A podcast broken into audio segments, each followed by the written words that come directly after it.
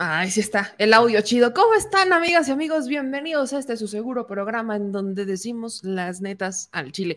Yo soy Meme Yamel. Y oigan, es que esta onda de canol, ahorita lo que se van conectando, permítanme iniciar, ya saben, con mis ya tradicionales quejas acerca del clima, porque como buena señora joven, pues uno se queja del clima, ¿no? Esto es, esto es real. Como una buena, eh, en estos momentos, ¿no? En estos momentos, uno llega a cierta edad en la vida en el que se queja de todo se queja del clima, se queja cuando hace mucho calor, cajor es peor, ¿no? Se queja cuando hace mucho frío, uno se queja cuando llueve mucho, ¿no? Y nos vamos quejando históricamente, históricamente, históricamente. Pero creo que esta, esta queja acerca del calor está bastante justificada y no necesariamente por ser una señora joven, ¿no? México reportó las temperaturas récord en distintas regiones derivado de esta que ya es la tercera onda de calor. O sea, ya se cumplieron 20 días, justamente hoy, 20 días, y se espera que se prolongue durante al menos 48 horas, que yo lo dejaría en veremos, porque ¿se acuerdan que a inicios nos dijeron que la onda de calor iba a durar del primero al 9 de junio, ¿no? Bueno, pues ya es 20. Por cierto, ya es 20, estamos en, en, ya se reportan temperaturas récord, que en realidad esta sería la más reportada en los últimos años. Estamos hablando de 38, digo 34.8 grados Celsius como la temperatura promedio del país, que obviamente en el norte, yo sé que los que están en el norte me van a decir, ay, es que no aguantan nada, aquí estamos a cuarenta y tantos y los del sur igual, ¿no? Las condiciones de los cuarenta y tantos al sur con humedad, las condiciones de los cuarenta y tantos al norte en calor seco, desértico, extremadamente terrible. Y los que estamos en el centro nos estamos quejando por los 34.8 promedio en los que andamos. Pero quiero que entendamos lo que dice, por ejemplo, Alejandra Margarita Méndez Girón, que es la coordinadora general del Servicio Meteorológico de la Comisión Nacional del Agua, Saconagua, cuando dice que la temperatura máxima promedio del país este mes llegó a los 34.8 grados Celsius, siendo la más alta reportada en los últimos años. La más alta se había dado en el 2019, que era de 34.1 Luego 2020 fue 33.5 y el año pasado, 2022, 33.3. ¿Cuáles han sido las eh, ciudades, al menos tres ciudades, que de acuerdo con el Servicio Meteorológico Nacional llegaron a las temperaturas promedio récord? Son tres en particular. La ciudad Victoria en Tamaulipas a 47.4 grados. Guadalajara, Jalisco, 40.5 grados, Durango, Durango, 40.3 grados. Y en la Ciudad de México, aguas, ¿ya? Que vaya, vaya Tacubaya. Estamos, sobre todo en Ciudad de México, escucha esto, productor, particularmente Tacubaya, buenas noches, particularmente en, en Tacubaya, estamos alcanzando las temperaturas máximas promedio de 33.6 grados. El histórico previo en la Ciudad de México justamente era en Tacubaya, pero en el 98. De 33.9 grados. O sea, en 33.9 grados. En el 98. 98. Ahorita ya estamos llegándole, ya estamos así rascándole el piquito al 9, porque estamos en 33.6, pero en cualquier momento llegamos a más, así estamos a nada. ¿Qué es lo que pasa? Según este comité, ¿no? durante sus informes semanales del Comité Técnico de la Operación de Obras Hidráulicas, se dijo que la onda de calor que vive el país es anormal, que bueno que lo reconocemos, esto no es natural, y que se espera que una vez que termine el descenso de las temperaturas sea gradual, por lo que sí, aunque nos dicen que todavía el calor durará unas 48 horas, es que es el pico, porque todavía falta que baje. Y es de a poquito de a poquito, de a poquito. Así que sí. Agrégale que en, otros, en algunos, otros, algunos otros lugares la sensación térmica es alta. No, esto es horrible. Pues eso se sube 5 grados más. Esto es horrible. Ahora, vienen lluvias, sí, ya vienen lluvias, eh, muy fuertes en Chiapas, Oaxaca también. Eh, ciertos, me siento como la chica del clima, y esto es necesario. Ciertos intervalos de chubascos con lluvias puntuales fuertes en Chihuahua, Durango y Guerrero. Eh, también uno que otro intervalillo de chubasco en Coahuila, Jalisco, Michoacán, Edomex, etcétera. Y lluvias aisladas en Sinaloa, Colima, Morelos y Puebla. Así que ahí tiene un poquito del clima. Me encanta empezar con el clima porque, pues, ¿por qué no? Bienvenido sea la señorita del clima para todas y todos ustedes, porque eso también me da pie a hablar sobre el clima político. Y luego después de esto, ¿qué crees que va a pasar? que nos vamos a dormir. No, ah, después de esto, ¿qué? viene la temporada de huracanes. Es lo justamente. es justo lo que, o sea, vienen ya las temporadas de lluvias, pero ya. Y, sabemos que siempre pasa. Bueno, no sé si ustedes estén muy conscientes de eso, pero yo sí estoy muy consciente que cuando hay temperaturas de calor tan extremas, luego viene un lluvión que aguas porque se inunda. Eso es lo que se espera. Yo sé que le gusta mucho, señor productor, escuchar mi voz dos veces. Pero bueno, teníamos, teníamos que empezar justamente con eso, porque como les decía, el clima político, mm, así bien sacudido. es que así está, mira. Sería más literal si me pusieras el aire un poco más para acá para ponerle, ¿sabes? Como en efectos especiales para todas y todos ustedes. Pero bueno, el clima político en el país no está menos caliente. También está alcanzando sus temperaturas récord y es que tenemos la interna de Morena y al PRIPAN PRD que se descrebaja. Así que miren, ahí le está, con su respectivo aire. Ay, sí, ojalá lo tuviera allá arriba, ¿no sabes? El paro que me haría. Ay, quédate, producer, no pasa nada. Ay, que aguanta, aguantas bien. No te preocupes. No, espérate, que me, vas a, me vas a agarrar mi cabellito. Sí, me vas a dejar pelona. Pero bueno, vamos a entrarle, mi gente. Gracias a todos los que se aventaron mi, mi, yo sé que me falta mi pizarrón interactivo, yo lo sé. Eh, próximamente para poder hacer así. Y verán, y entonces, bueno, yo ya después estaremos este, hablando de, de más este, presupuesto al respecto para mi pizarrón interactivo. Voy a hacer quizás este, una, una cooperacha, voy a buscar a ver si los de Claudia X González me regalan uno de esos pizarrones digitales que querían poner en las escuelas. Sí, digo, aquí sí se necesita, sería maravilloso, pero bueno, que sirvan de algo. Que sirvan de algo, ¿no? Tanto los que hicieron, pues que sirvan de algo. Así que yo les agradezco a todos los que ya están compartiendo la transmisión, que aquí me van dejando sus comentarios y que ya estaremos eh, leyéndolos, porque ya saben que a mí me encanta platicar con todas y todos ustedes. Porque, insisto, el clima político está también alcanzando sus temperaturas récord. Y es que, ¿qué pasa? Ahí les va como el, escenario del que platicaremos el día de hoy. Primero, la interna de Morena se sale de control. Prácticamente los candidatos les dijeron, no pueden dar propuestas relacionadas con la presidencia de la República porque no es el cargo para el cual se están postulando. ¿Y qué hicieron? Así. Miren, no importa, viva México. Y entonces tenemos a Manuel Velasco, que está iniciando ya, ahora sí, su gira, hablando sobre, es que quiere un mando único en la seguridad.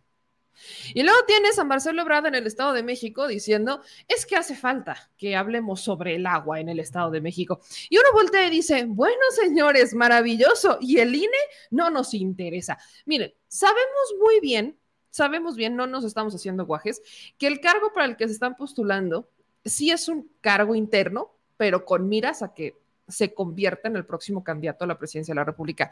Se sabe, no pasa nada. ¿Cuál es la bronca? Que en estos momentos no se puede estar haciendo ese tipo de campaña porque no son los tiempos legales. Los tiempos legales para este ejercicio son en febrero y marzo del 2024, porque existe algo llamado pre-campaña. Y ahí es donde se supone que pueden hacer lo que están haciendo en este momento, pero bueno. Entonces, ya vemos cómo se sale de control. Luego tenemos un panista, un diputado del PAN en la Ciudad de México, que dijo, ustedes los del PAN son unos tontos, ya no los quiero, sale, vaya, agarra sus muñecas y entonces se va con Claudia Sheinbaum.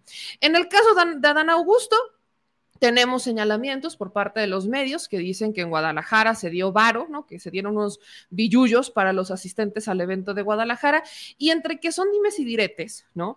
Eh, algo que sí pasó es que Carlos Lomeli, Carlos Lomeli, que es consejero nacional de Morena y que lleva los trabajos del comité en el estado, ese sí, agraciadamente fue al evento de Adán Augusto.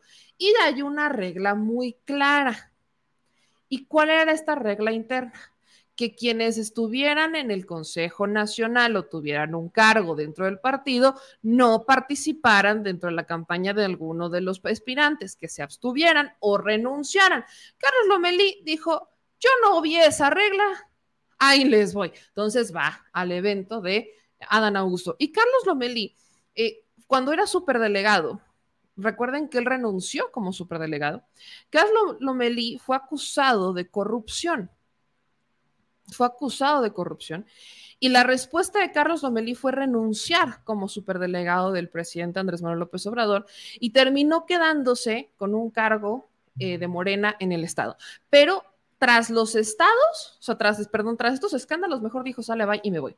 Entonces, ahí también hay una queja. Luego tenemos en la interna también a Ricardo Monreal acusándolos, pidiéndole al partido otra vez el esquema del piso parejo, que porque hay eh, un esquema desmedido de espectaculares en todo el país, que es injusto, que es irregular y que le pide al partido que los vigile. Pero recordamos que es lo que pasa cuando Mario Delgado dice que él dará 5 millones, pero que no hay un tope como tal de gastos. Entonces, pues tampoco es como de que pueda quejarse. Y eso es por parte de la interna de Morena. Luego, si nos vamos al Partido Acción Nacional, en el PAN las cosas están muy interesantes, porque eh, el PAN, un panista, particularmente un yunquista de Puebla, aceptó, más bien, confesó, confesó. porque confesó, que cometieron fraude en la elección del 2018. ¡Viva México! Y este mismo señor quiere ser candidato a gobernar el estado de Puebla. ¿Qué más pasó? El PRI-PAN-PRD se hoy se supone que el 26 iban a decir cómo iban a quedar las cosas, cómo iban a decidir su contienda interna y cómo se iban a hacer. Bueno, como no llegaron a ningún acuerdo, decidieron que cada uno va a hacer sus mediciones internas y ya después nos vemos para platicar cómo nos fue.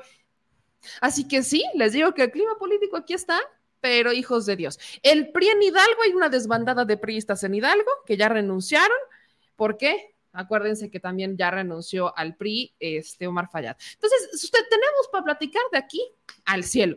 Y también tenemos cosas que platicar acerca de los temas que no son como tal políticos, pero sí son noticias, como por ejemplo que hay noticias sobre la mudanza del Aeropuerto Internacional Ciudad de México al AIFA, uno de los temas más polémicos de esta administración. Así que, si me permiten, les voy a insistir, les voy a pedir que me ayuden a compartir esta transmisión y que me dejen sus comentarios para irlos incluyendo en este espacio. Vamos a ver cómo van los comentarios a, estos, a estas altas horas de la noche. Eh, dice Aquiles, Claudia es la única que no solo promete, ella con hechos, no con bla, bla, bla, como Noroña y otros. Dice Jerry, ya no más falta que renuncie el señor Tachi y se venga a conebrar. ¿Quién es el señor Tachi? ¿Quién es el señor Tachi? Ah, pues sí, ¿verdad?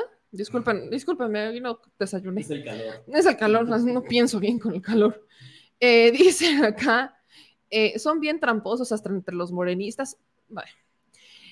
Dice, aquí les meme en dos a la vez. Dice, y ahora el clima con la chica del clima y se para rápido y va a dar el clima. No me voy a parar, la neta no. Pero ya di el clima. Tenemos presidente del Consejo Político si puede, al igual que un legislador. No, no pueden. Del Consejo Político Nacional no pueden. Los legisladores sí. Y eso fue parte de las reglas. Lo dijo el propio Durazo. Si alguien tiene un cargo interno de Morena, no puede. Si son legisladores, ahí sí no hay tema, porque son ya servidores públicos, son electos, no, etcétera. Pero todo el que tuviera un cargo al interior de Morena, llámese consejero político nacional o un cargo de dirección o una responsabilidad al interior del partido, no podía. Eso es lo que llevó, por ejemplo, a Andrea Chávez a renunciar. Andrea Chávez estaba en la dirección de comunicación, terminó renunciando o terminó dejando ese cargo para poder participar activamente con Adán. No, aguas, aguas. Legisladores sí, pero los demás no. Podemos entrarle. Vamos a entrar y vamos a ponernos al tiro con la información del día de hoy. Quiero empezar con el caso del fraude. Perdón, pero es que esta yo la tengo que explicar. Esta es mía. Vengan, vengan a mí. ¿Qué es lo que pasó? El día de hoy, un medio local en Puebla publica una nota, una entrevista con un político panista de toda la vida, un personaje que sí es es más, voy a regresar un poco. El PAN en el estado de Puebla está dividido entre la fracción del Yunque y la fracción de los morenovallistas. Cuando hablamos de morenovallistas, no necesariamente estamos hablando que sean panistas, solamente estamos hablando de personajes que sí tienen, pues evidentemente, varios recursos, eh, gente con privilegio, pero que también había participado en otros este, procesos políticos, ¿no? Entonces, ¿Privilegio? privilegio, sí, privilegio y que habían participado en otros ejercicios políticos y tan, tan, ¿no? ¿Qué es lo que pasa con los yunquistas? Los yunquistas están ahora sí extremadamente vinculados a la religión, la familia, las tradiciones, conservadores, etcétera, ¿no? Y ahí se desprenden una cantidad de estos nombres rimbombantes, ¿no? Porque normalmente son de nombre o apellido rimbombante los que están dentro del PAN, de estos panistas que muchos tendrán estos antecedentes de familia española, como que se sentían tipo los fundadores del Estado, ¿no? Ok.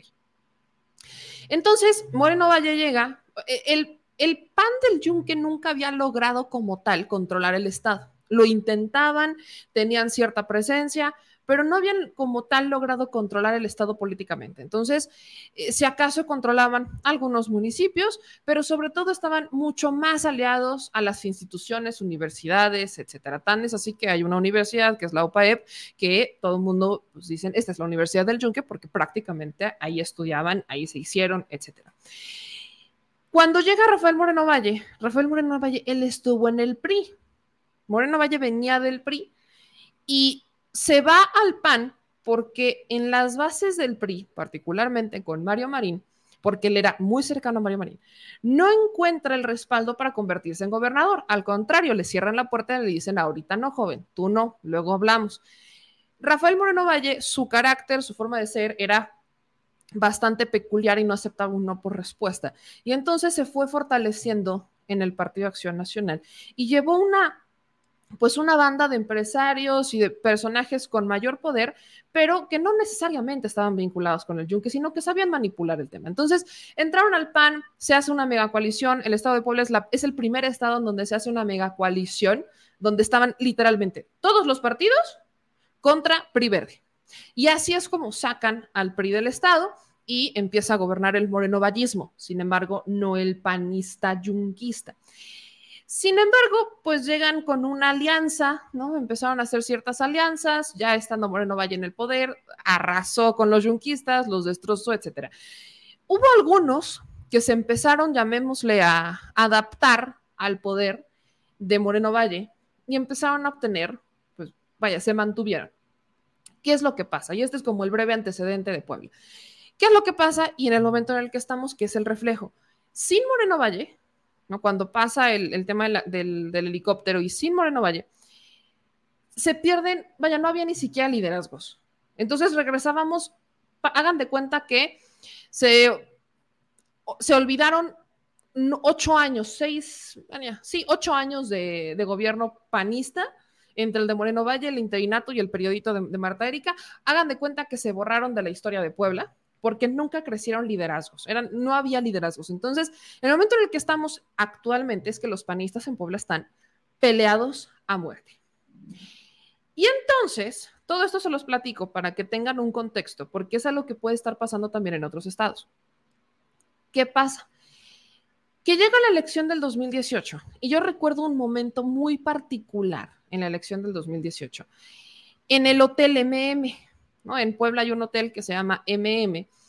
Y este hotel, ahí, en ese hotel en particular, se dio una operación panista con boletas, papeletas, o sea, una operación electoral del PAN en este hotel, que algunos medios lograron captar y que algunos políticos lograron meterse y grabar con el celular cómo es que tenían en el hotel MM una serie de boletas, y, o sea, había una operación panista en ese lugar que brincó muchísimo.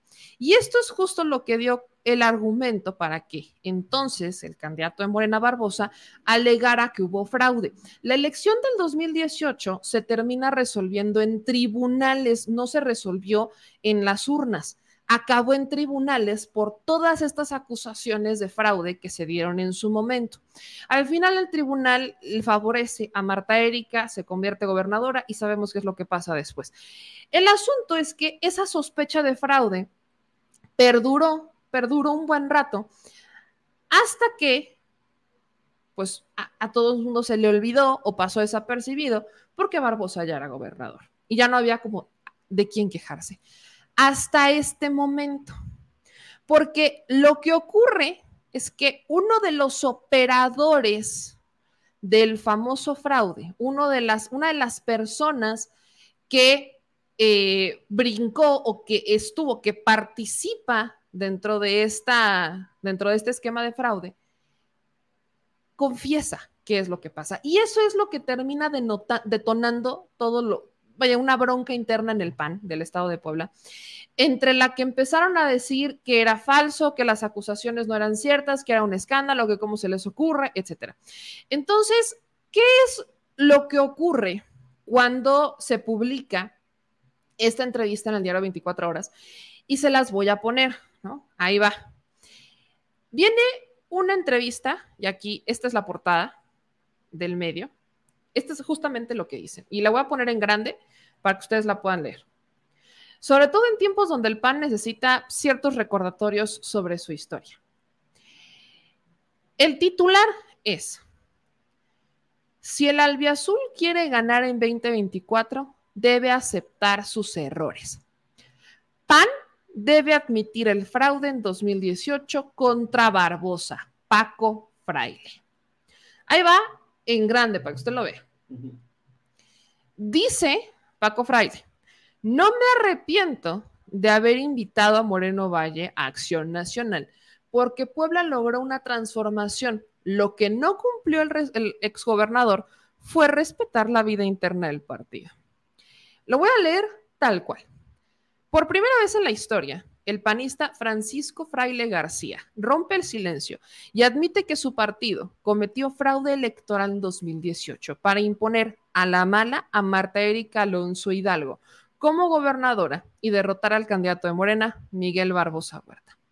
Admitir este hecho en público, dice en entrevista con 24 Horas Puebla, es un ejercicio que debemos hacer todos los panistas para pedir el voto en el proceso comicial del año entrante, porque hace cinco años, reconoció, Acción Nacional incurrió en métodos como el fraude que durante décadas combatieron contra la hegemonía priista. Fraile García recuerda que fue en el búnker panista de Marta Erika Alonso en donde se tomó la decisión de intervenir la elección desde el gobierno estatal. Y uno de los principales promotores del fraude fue Franco Rodríguez Regordosa. En ese momento inició el robo de casillas e incluso el episodio de una camioneta de la Fiscalía General del Estado en la que encontraron cientos de boletas. Cito. Ojalá que se acuerde Franco Rodríguez y todos los que se salieron del salón del Hotel MM y que teníamos como centro de operación para tomar esas decisiones.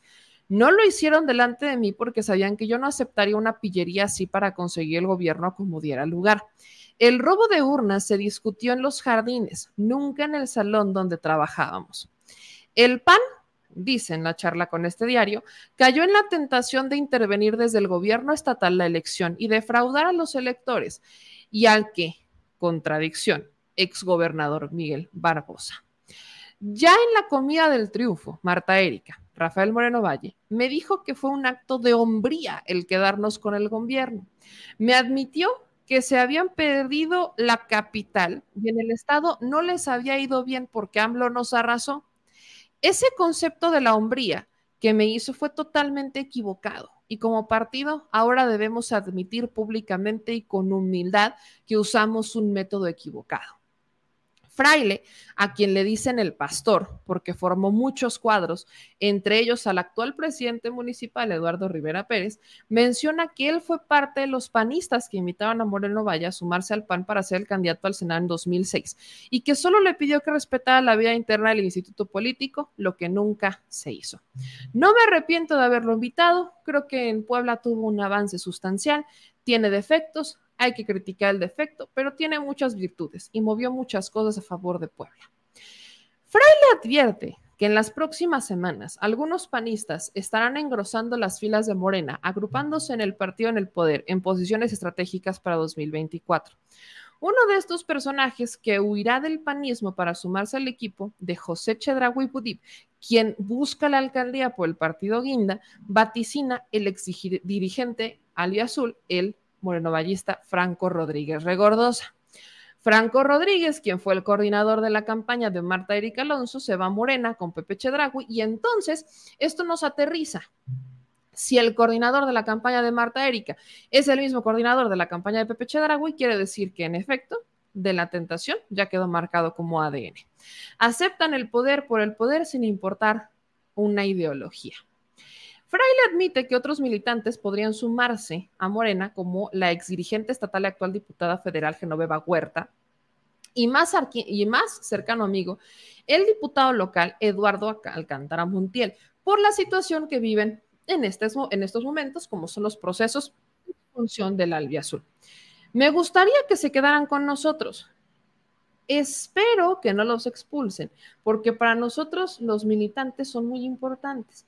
A Eduardo Alcántara yo lo invité al PAN. No me gustaría que se fuera, sino que lo sumáramos inteligentemente en el camino que hacemos en común. Considera que la actual situación de su partido es complicada porque ven nubarrones de división que si no se actúa de manera correcta podrían convertirse en tormenta previo a 2024. Finalmente niega rotundamente que estén rezagados. Luego de la promoción de los aspirantes de Morena a nivel federal y estatal, al asegurar que en esos momentos están trabajando en consolidarse internamente, que nuestros demonios no desborden las cosas, esto es muy rico y nos permite salir a la calle con la idea en otro sentido. ¿Ven por qué le dicen este el, pastor, ¿verdad? Creo que ya. Si no les quedó claro, espero que después de esto sí. ¿Qué, qué pasa acá? Esto ocurre en 2018. Eso quiere decir que Fraile sabe de esto desde 2018, pero no, porque esto no es con fines políticos, obviamente, o sea, es porque hay que aceptar la realidad y aceptar nuestros errores cinco años y medio después. Neta. Y es que nunca se dudó, nunca se dudó. Algunos teníamos ciertas dudas de hasta dónde había alcanzado el fraude. No, sabíamos de esta operación en el Hotel MM, o sea, la operación del PAN en el Hotel MM fue un, escándalo, fue un escándalo, hubo un zafarrancho, zafarrancho. recuerdo a los panistas, ¿no? Porque recuerdo cómo los panistas estaban es que nos vinieron a, este, nos vinieron a robar, nos allanaron las oficinas en Puebla, etcétera, etcétera. Y aquí hay un video que le agradezco mucho al señor productor que me mandara, porque quienes se acuerdan muy bien de esto, uno anda prófugo y el otro es senador. Ahí están, ¿no? Uno era del PT y el otro está en este momento como senador. Este fue el zafarrancho. Ahí está este Alejandro Armenta, que actualmente quiere ser gobernador del estado de Puebla por Morena. Y el famosísimo JJ. Este hombre que usted ve aquí, este, este en particular, aquí en Merengues, es el esposo de la senadora, ay, siempre se me olvida su nombre, que era senadora del PT y ahora es senadora del Grupo Plural. No sé por qué siempre se me olvida su nombre. Ya. Ahorita les digo. Permítanme decirle, permítanme, denme un minuto, muchas gracias. Nancy. de la Sierra, gracias, es correcto. Nancy de la Sierra, Nancy de la Sierra es esposo, es esposa de este sujeto. Y Nancy de la Sierra, recordemos que en 2018 ella también llegó por el, Partido eh, del Trabajo, ¿no? Ella llega por el Partido del Trabajo.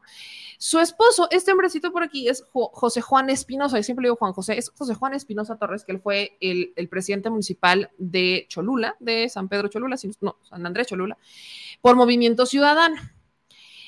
Ellos estaban en el movimiento ciudadano. La historia, vaya, si me voy a los orígenes, todavía está peor, porque Nancy de la Sierra estuvo en el PRI, luego fue, estuvo con su marido eh, cercanos al movimiento ciudadano. Cuando el movimiento ciudadano ya no les abren la puerta para más, entonces José Juan se va con el PT fue diputado local por el PT y estando como diputado local por el PT, lo empezaron a hacer una serie de investigaciones por irregularidades este, financieras bastante graves y el señor se terminó yendo a Estados Unidos, legislando, aprovechando la pandemia, ¿no? Que es que estamos en confinamiento, se fue a Estados Unidos a legislar desde Estados Unidos, a cobrar desde Estados Unidos cuando tenía que estar en territorio nacional. Y ahí se quedó. Ya después lo removieron y, maravilla, ¿no? Llegaron las elecciones del 2021 y pues se le acabó el 20. Pero estos dos, personajes políticos, ya estando del lado de la izquierda, encontraron esta fábrica de fraude en el Hotel MM. Quiero, escuchen el audio, porque las acusaciones en ese momento eran graves. Y los panistas en ese momento dijeron que estos estaban locos y que le estaban allanando sus oficinas y que, escuchen. Julio, desde aquí estuvieron saliendo y aquí están las pruebas. Sábanas originales, sábanas originales de la papelería que alteraron ya lo habíamos advertido, que había una operación que incluyó la falsificación de papeles, de papeletas, de boletas, de actas de escrutinio, de sábanas de resultado y de paquetes electorales completos. Mañana que se haga el recuento, todos los paquetes electorales que no están firmados, que no están firmados, son paquetes piratas, son, son paquetes alterados, son paquetes alterados. Todos los paquetes que están apenas llegando a los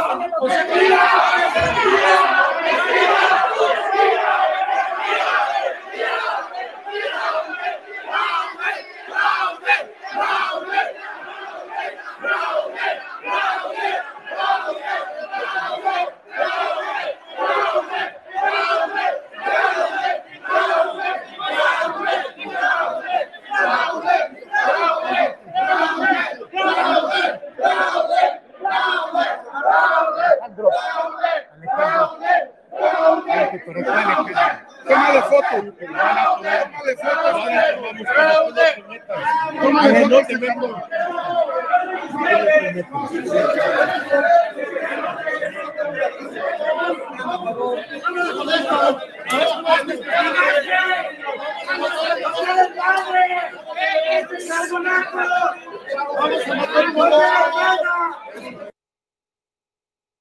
Eso es lo que pasó. Por si usted no se acuerda. Hubo un soberano zafarrancho, se agarraron a trancazos. O sea, no es que ustedes vinieron a irrumpir, ustedes la sembraron. Un soberano zafarrancho. Eso es lo que pasó en 2018. Y eso es lo que cinco años y medio después termina aceptando Fraile que ocurrió. Con miras a un proceso electoral limpio, eh, donde ellos ya entren como tipo purgados de las penas. Ya saben, en el proceso, están en proceso de expiación en el PAN y termina aceptando que cometieron fraude.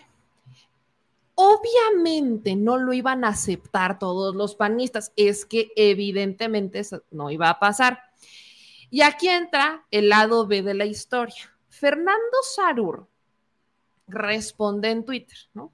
Fernando Sarur, regidor de Puebla, responde a lo que dice este fraile y dice dos cosas. Una, el búnker de decisiones estratégicas nunca estuvo en el Hotel MM. Dos, Paco Fraile no era parte del equipo de operación estratégica de Marta Erika, no estaba en esa mesa. El gran estratega que la presidía era muy selectivo. Y es correcto. ¿Quieren saber quién era el gran estratega que estaba eh, detrás de la, de la estrategia de, Marta Erika y demás. ¿Usted quiere saber quién es? no, se acuerdan? Yo con todo gusto, porque aparte me encantan los panistas queriendo salirse de una bronca, se metieron a otra. ¿Quién era el gran estratega de Marta Erika? Este hombre que fue eh, tan selectivo, ¿no? Que aparte lo ponen aquí como el gran estratega que la presidía era muy selectivo. Bueno, ese gran estrategia está preso. ¿No se acuerdan? Ese, gran estratega tan selectivo está preso. Está en la cárcel. ¿sí? El gran estratega está en el bote. Y es Euquid Castañón. El famosísimo Euquid Castañón el CISEN de Rafael Moreno Valle, el García Luna de los poblanos, si, me, si lo quieren definir de esa manera. Euquid Castañón era el estratega, Euquid Castañón era el operador, era el brazo derecho e izquierdo de Rafael Moreno Valle. Ese era el gran estratega, el principal operador moreno vallista. Por eso luego no entiendo, los panistas salen de una, o sea, literal, aplican la de salgo de Guatemala para entrar en Guatepeor. ¿Cómo es posible que dentro de la justificación de Fernando Sarur, intentando desmentir a, Paco, Fraile, termina hablando de ese gran estratega que actualmente está en el bote. Por cierto, yo, yo sé que a veces no se le olvida. Y sí, efectivamente, el búnker de decisiones estratégicas no estaba en el Hotel MM. Ese era simplemente el de las operaciones. El búnker de decisiones estratégicas era la casa, guarida, baticueva, cueva de Oquid Castañón. A la que, literal, cuando les digo que era como el García Luna de Puebla, es que literal, lo mismo, ¿se acuerdan cuando el presidente nos llevó al búnker de García Luna en el que dijo, es que aquí venía toda la prensa, la, la, la? Bueno, exactamente lo mismo hacía Oquid Castañón. Pero en el de él, o sea, Ukit no tenía uno, o sea, ah, estaba el C5, sí, porque ellos se encargaron de, mover el C5. Pero no, no estoy hablando del C5, estoy hablando de la casa de Ukit Castañón. Euquid Castañón en su casa tenía un centro de inteligencia. Lo sé porque una amiga que en paz descanse, que fue candidata en ese periodo, fue mandada a llamar por Euquid Castañón y me contó cómo es que entraron a la casa y cómo les quitaron los celulares y que una vez que se acercaban ya no había señal y que una vez entrando pues empezaron a ver un literal búnker donde había un montón de pantallas con un montón de vigilancia, etcétera, etcétera. Entonces, los panistas intentando salir de un problema se terminaron metiendo en otro. Así, plas. Eso es lo que pasó. Por eso, y aparte me encanta porque no pone el nombre. Pues es que son medio tontos, pero no llegan a tanto. La bronca es que hay gente que sí tiene memoria, sí nos acordamos de lo que pasó en Puebla. Nos acordamos también que por eso es que hay que decirlo. Euquid Castañón fue legislador panista. Euquid Castañón, o sea, Euquid Castañón quería incluso convertirse en gobernador en algún momento. Euquid Castañón, ahí usted lo está viendo, ahí usted lo está viendo, ya ha recibido sentencias. Este hombre, por si para actualizar su situación legal, Euquid Castañón estuvo en el penal de Durango, pero desde Durango denunció que había estado sufriendo eh, torturas, ¿no? De hecho, está en el Ceferezo de Durango desde el 29 de enero del 2022 y apenas lo trasladaron a San Miguel, al penal de San Miguel, gracias a que se presenta una denuncia por tratos de tortura en su contra.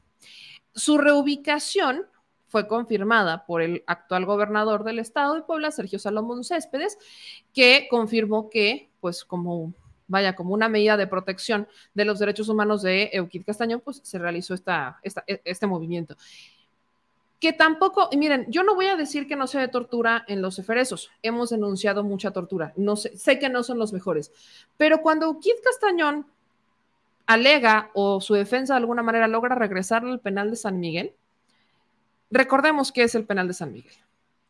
El penal de San Miguel en Puebla es un penal en el que hemos visto operación de grupos criminales en donde abren la puerta y literalmente salen y entran a diestra y siniestra. Eh, fue, el coco de Barbosa, En los últimos meses de Barbosa eh, fueron dimes y diretes de si iba a haber una readaptación en el penal, que sacaron a un grupo, se acordarán que sacaron a un grupo de criminales del penal de San Miguel y los reubicaron en otros penales porque ya lo que estaban haciendo al, al interior del penal ya estaba completamente sin control, había un esquema de corrupción en los guardias, los dejaban entrar y salir, entraba y salía droga. El caso del bebé, ¿se acuerdan de este cuerpo de un bebé que encontraron en la basura. Eso fue en el penal de San Miguel, que habrían utilizado, que nunca confirmó Barbosa para qué lo utilizaron, pero dijo que ya se había resuelto el tema y que se presume que habrían utilizado al niño para meter droga. Entonces, eh, todo esto ocurrió en el penal de San Miguel. Ahora cuéntenme, ¿Euquid Castañón quiere regresar al penal de San Miguel porque va a garantizar sus derechos humanos? Evidentemente no. Euquid Castañón regresa al penal de San Miguel y aparte, ¿en qué tiempos regresa al penal de San Miguel? Qué oportuno, qué oportuno, después de un año en Durango, regresa al penal de San Miguel, cuando estamos literal al tiro para que inicien los procesos electorales en el Estado. Pero qué conveniente, ¿verdad? Ellos siempre tan, tan oportunos, el tiempo lo traen es que es una casualidad. Entonces, los panistas me encanta en esta ideología de vamos a salir de una para meternos en otra, se debe, así se debería de llamar esta sección saliendo de una para entrar a otra o tapando un hoyo para abrir otro, presenta a los panistas intentando eh, desmentir a otro panista de las acusaciones o confesiones de fraude, mientras ponen como estandarte a otro corrupto que actualmente está en el bote. Qué maravilla, ¿no? ¿No les encanta cómo los panistas en este momento están, este, Así, ¿no? Que, que- que están tan maravillosos, ¿verdad? No, a mí me encantan los panistas. Soy, soy muy fan de la estrategia del PAN. Se ayudan demasiado. Muchas gracias. Gracias de antemano por su cooperación con el proceso histórico, por su contribución tan histórica a los procesos de, eh, de, de conseguir la, y construir la verdad histórica de este país. Ajá, y de la democratización del país. Qué maravilla, ¿no? ¿No les encanta? Yo estoy maravillada. Hablando de panistas, porque yo sigo en mi idea de los panistas, ¿qué pasó? Pues ahí les va. En la Ciudad de México, los panistas de la CDMX sufrieron una baja. Hay una baja en sus filas. Y esto me parece bien interesante porque la manera en la que los panistas, vaya, hay dos versiones de la historia. Ya saben que los panistas, vaya, en Puebla están en, ahí creo que el- esa fase panista del optimismo no llegó a Puebla. ¿no? Porque ahí sí están en depresión, en guerra, en crisis, están todavía en las fases del duelo. Y eso en Puebla. Pero a nivel nacional y particularmente en la Ciudad de México, los panistas andan en, en estas versiones de, ¿cómo decirlo? De optimismo y de ver el vaso, el vaso medio lleno y de ir a tocar base con Máster Muñoz para ver cómo, ya saben. Entonces, en la versión de los panistas, lo que ocurre el día de hoy con Claudia Sheinbaum es que Claudia Sheinbaum está desesperada. Ahí les va. Este es el tweet eh, que desata todo. Sube Claudia Sheinbaum. Me da mucho gusto coincidir con Gonzalo Espina, diputado del Congreso de la Ciudad de México, quien ha decidido apoyarnos para llegar, para lograr la coordinación nacional de defensa de la transformación. Gracias, Gonzalo, por sumar esfuerzos en estos momentos de definición tan importantes para el país. Gonzalo Espina, diputado local, sube el siguiente comunicado. Amo a leerlo. A mi familia, a mis lectores y a mis excompañeros de partido. Este día he decidido poner fin a mi militancia de más de 10 años en el Partido Acción Nacional. Me voy agradecido con quienes en este partido sí creen en un mejor país y externo mi total respeto a los electores que en dos ocasiones me permitieron representarlos en el Congreso de la Ciudad de México. Quiero ser claro, yo no soy el que ha renunciado a los principios e ideales de una patria ordenada y generosa y una vida mejor y más digna para todos. Me voy porque desafortunadamente los dirigentes del PAN en la Ciudad de México y en el Congreso local han trastocado los valores del partido y traicionado a la militancia. Observo un profundo extravío político e ideológico de quienes encabezan Acción Nacional y eso queda de manifiesto ante la absurda e incongruente alianza con el PRI, partido al que los fundadores del PAN combatieron por su inmensa corrupción, autoritarismo y casi cascos. El PAN al que me incorporé en 2012 ha desaparecido. No existe la democracia interna ni el debate de ideas, tan solo la obediencia a ciegas a un solo hombre que toma decisiones unilateralmente desde un escritorio completamente alejado de la realidad de los habitantes de la Ciudad de México. Por eso, hoy me subo a un proyecto distinto, a un proyecto que convoca a personas de diferentes sectores de la sociedad civil para participar de manera libre, tomando en cuenta las ideas, el debate y la competencia interna. Estoy seguro de que es tiempo de las mujeres y por eso veo en la doctora Claudia Sheinbaum Pardo la oportunidad de que nuestro país fortalezca su régimen democrático, permitiendo el acceso al cargo público más importante de la nación a una mujer que está preparada, que es congruente, que convoca y que incluye. Aquel joven empresario que hoy madura en la política sigue siendo congruente con sus convicciones y sus lealtades con sus ideas y con México, diputado Gonzalo Espina Miranda. Esta última parte, ¿no? De aquel joven empresario, siento que en cualquier momento va a saltar la de aquel joven empresario hoy es un adulto responsable, como de ahora despierta el joven que en mi madura. Ok, así sentí como el comunicado. Entonces ya, ¿no? se sale del pan, maravilloso. ¿Y qué dicen? La, ¿Cuál es la versión de los panistas? Muy bien. Pues, ¿cuál exnovio tóxico? Dicen los panistas. Ahí hasta le metí zoom de la emoción.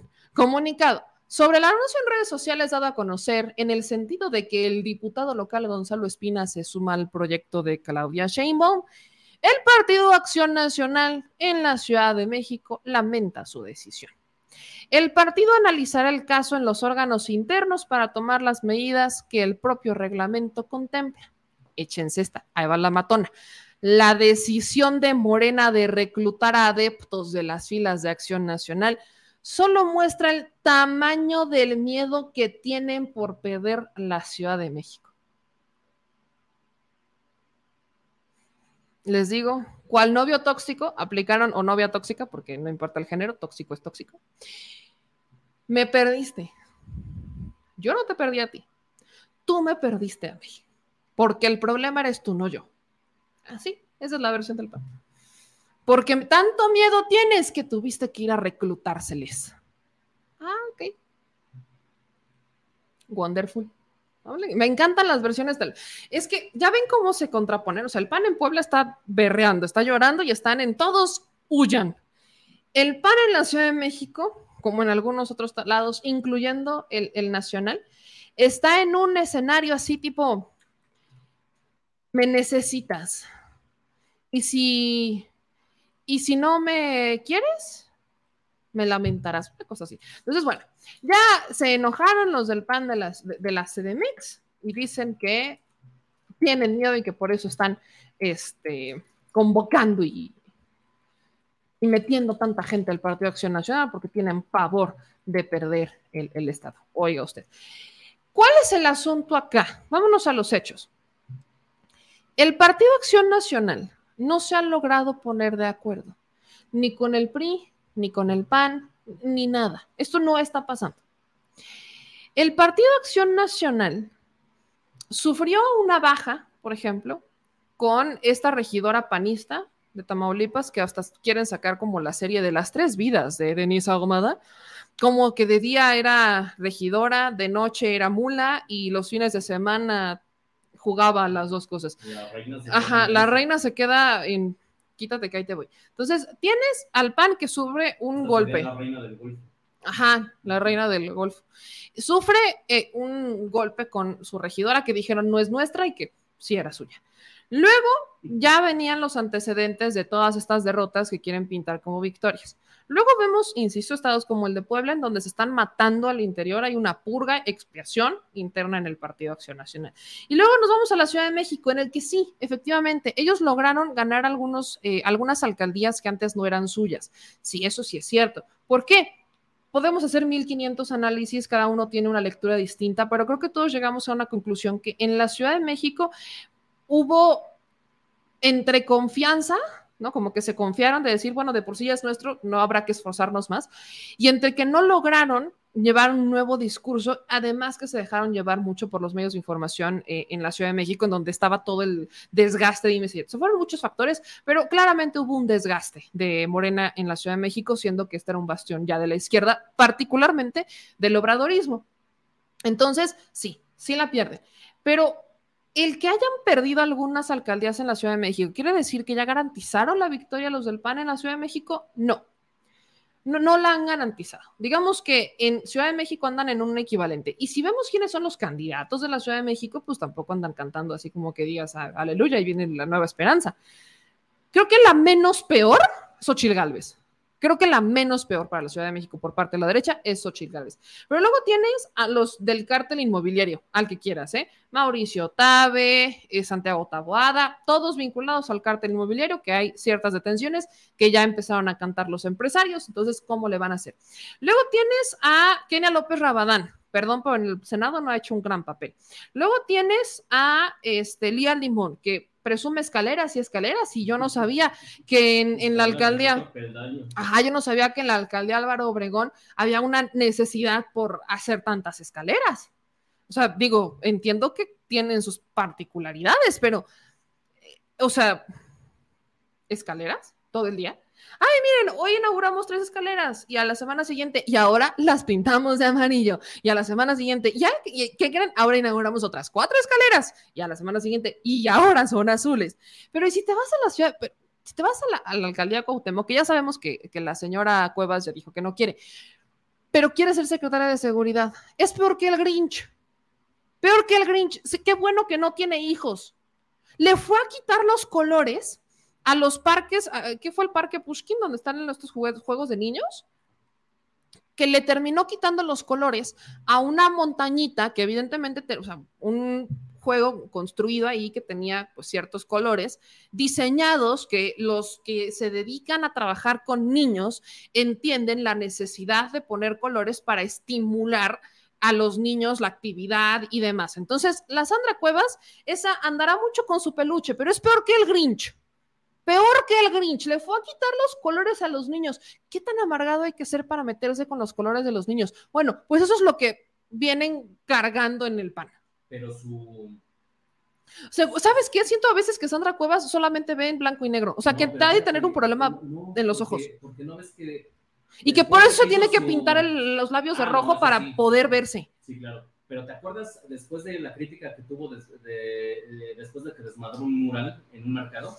Ah, que dijo que no era ella. murales por todos lados. Sí, pero es que yo no Y fui. esos son coloridísimos. Sí, claro. La neta están chidos, ya los, ya los he visto. y Sí, claro. Pero, ¿dónde está la congruencia entre murales coloridos y juegos para niños descoloridos? Eh, La señora les digo que. Tienen problemas. Entonces, los, los del PAN tienen. A tu prima, ¿A qué prima?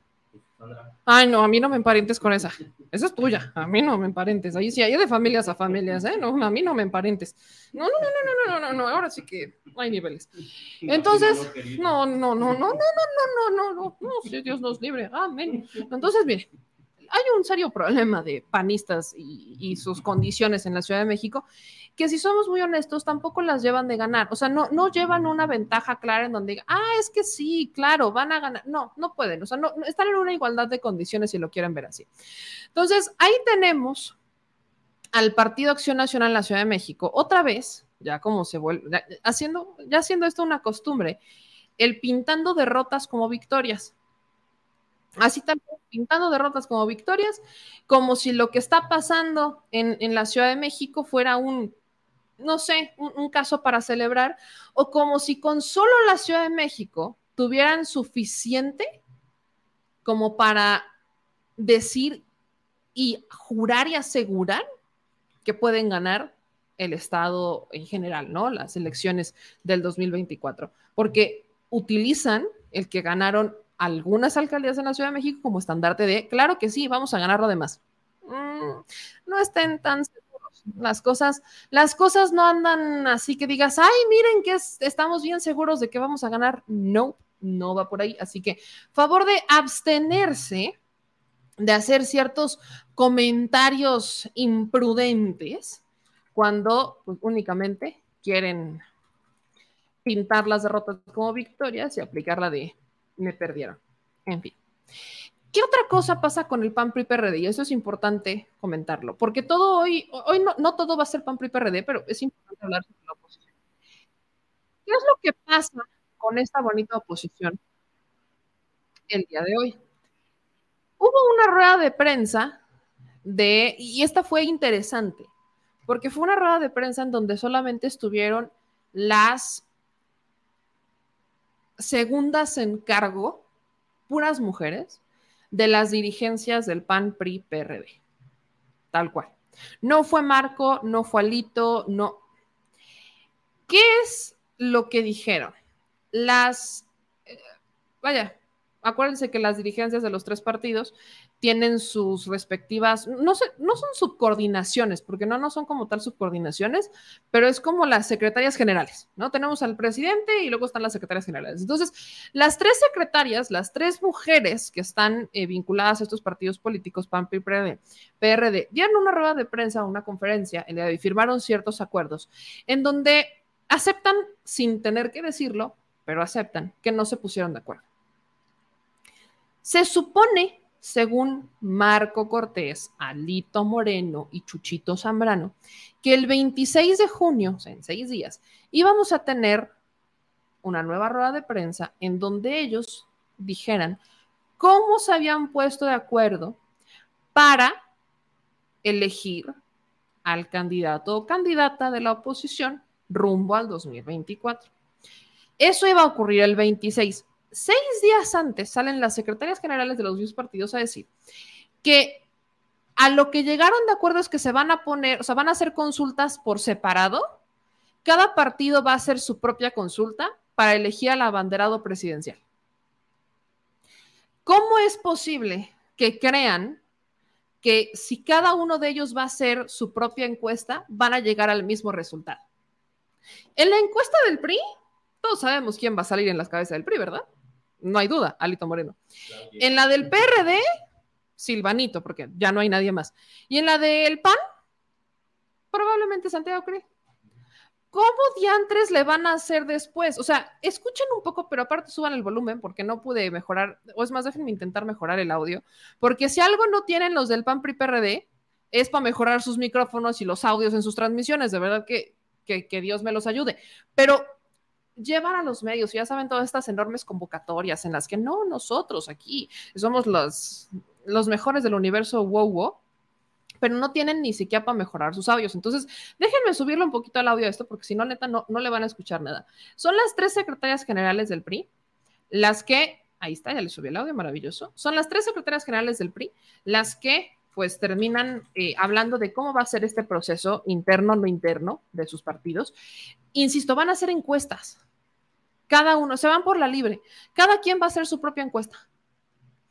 ¿Cómo van a garantizar que de ahí salga el candidato o candidata igual para todos? Honestamente, no lo sé, pero creo que vale la pena escuchar un poquito de cómo es que se van poniendo de acuerdo en la oposición cuando evidentemente en Morena están avanzadísimos, el proceso pues está más adelantado que nunca y ellos no, nada más no le, le agarran ventaja. Escuchen lo que dijeron Nosotros hemos decidido que en esta primera etapa cada partido político va a salir a hacer su consulta conforme a sus principios eh, y conforme a sus programas de acción.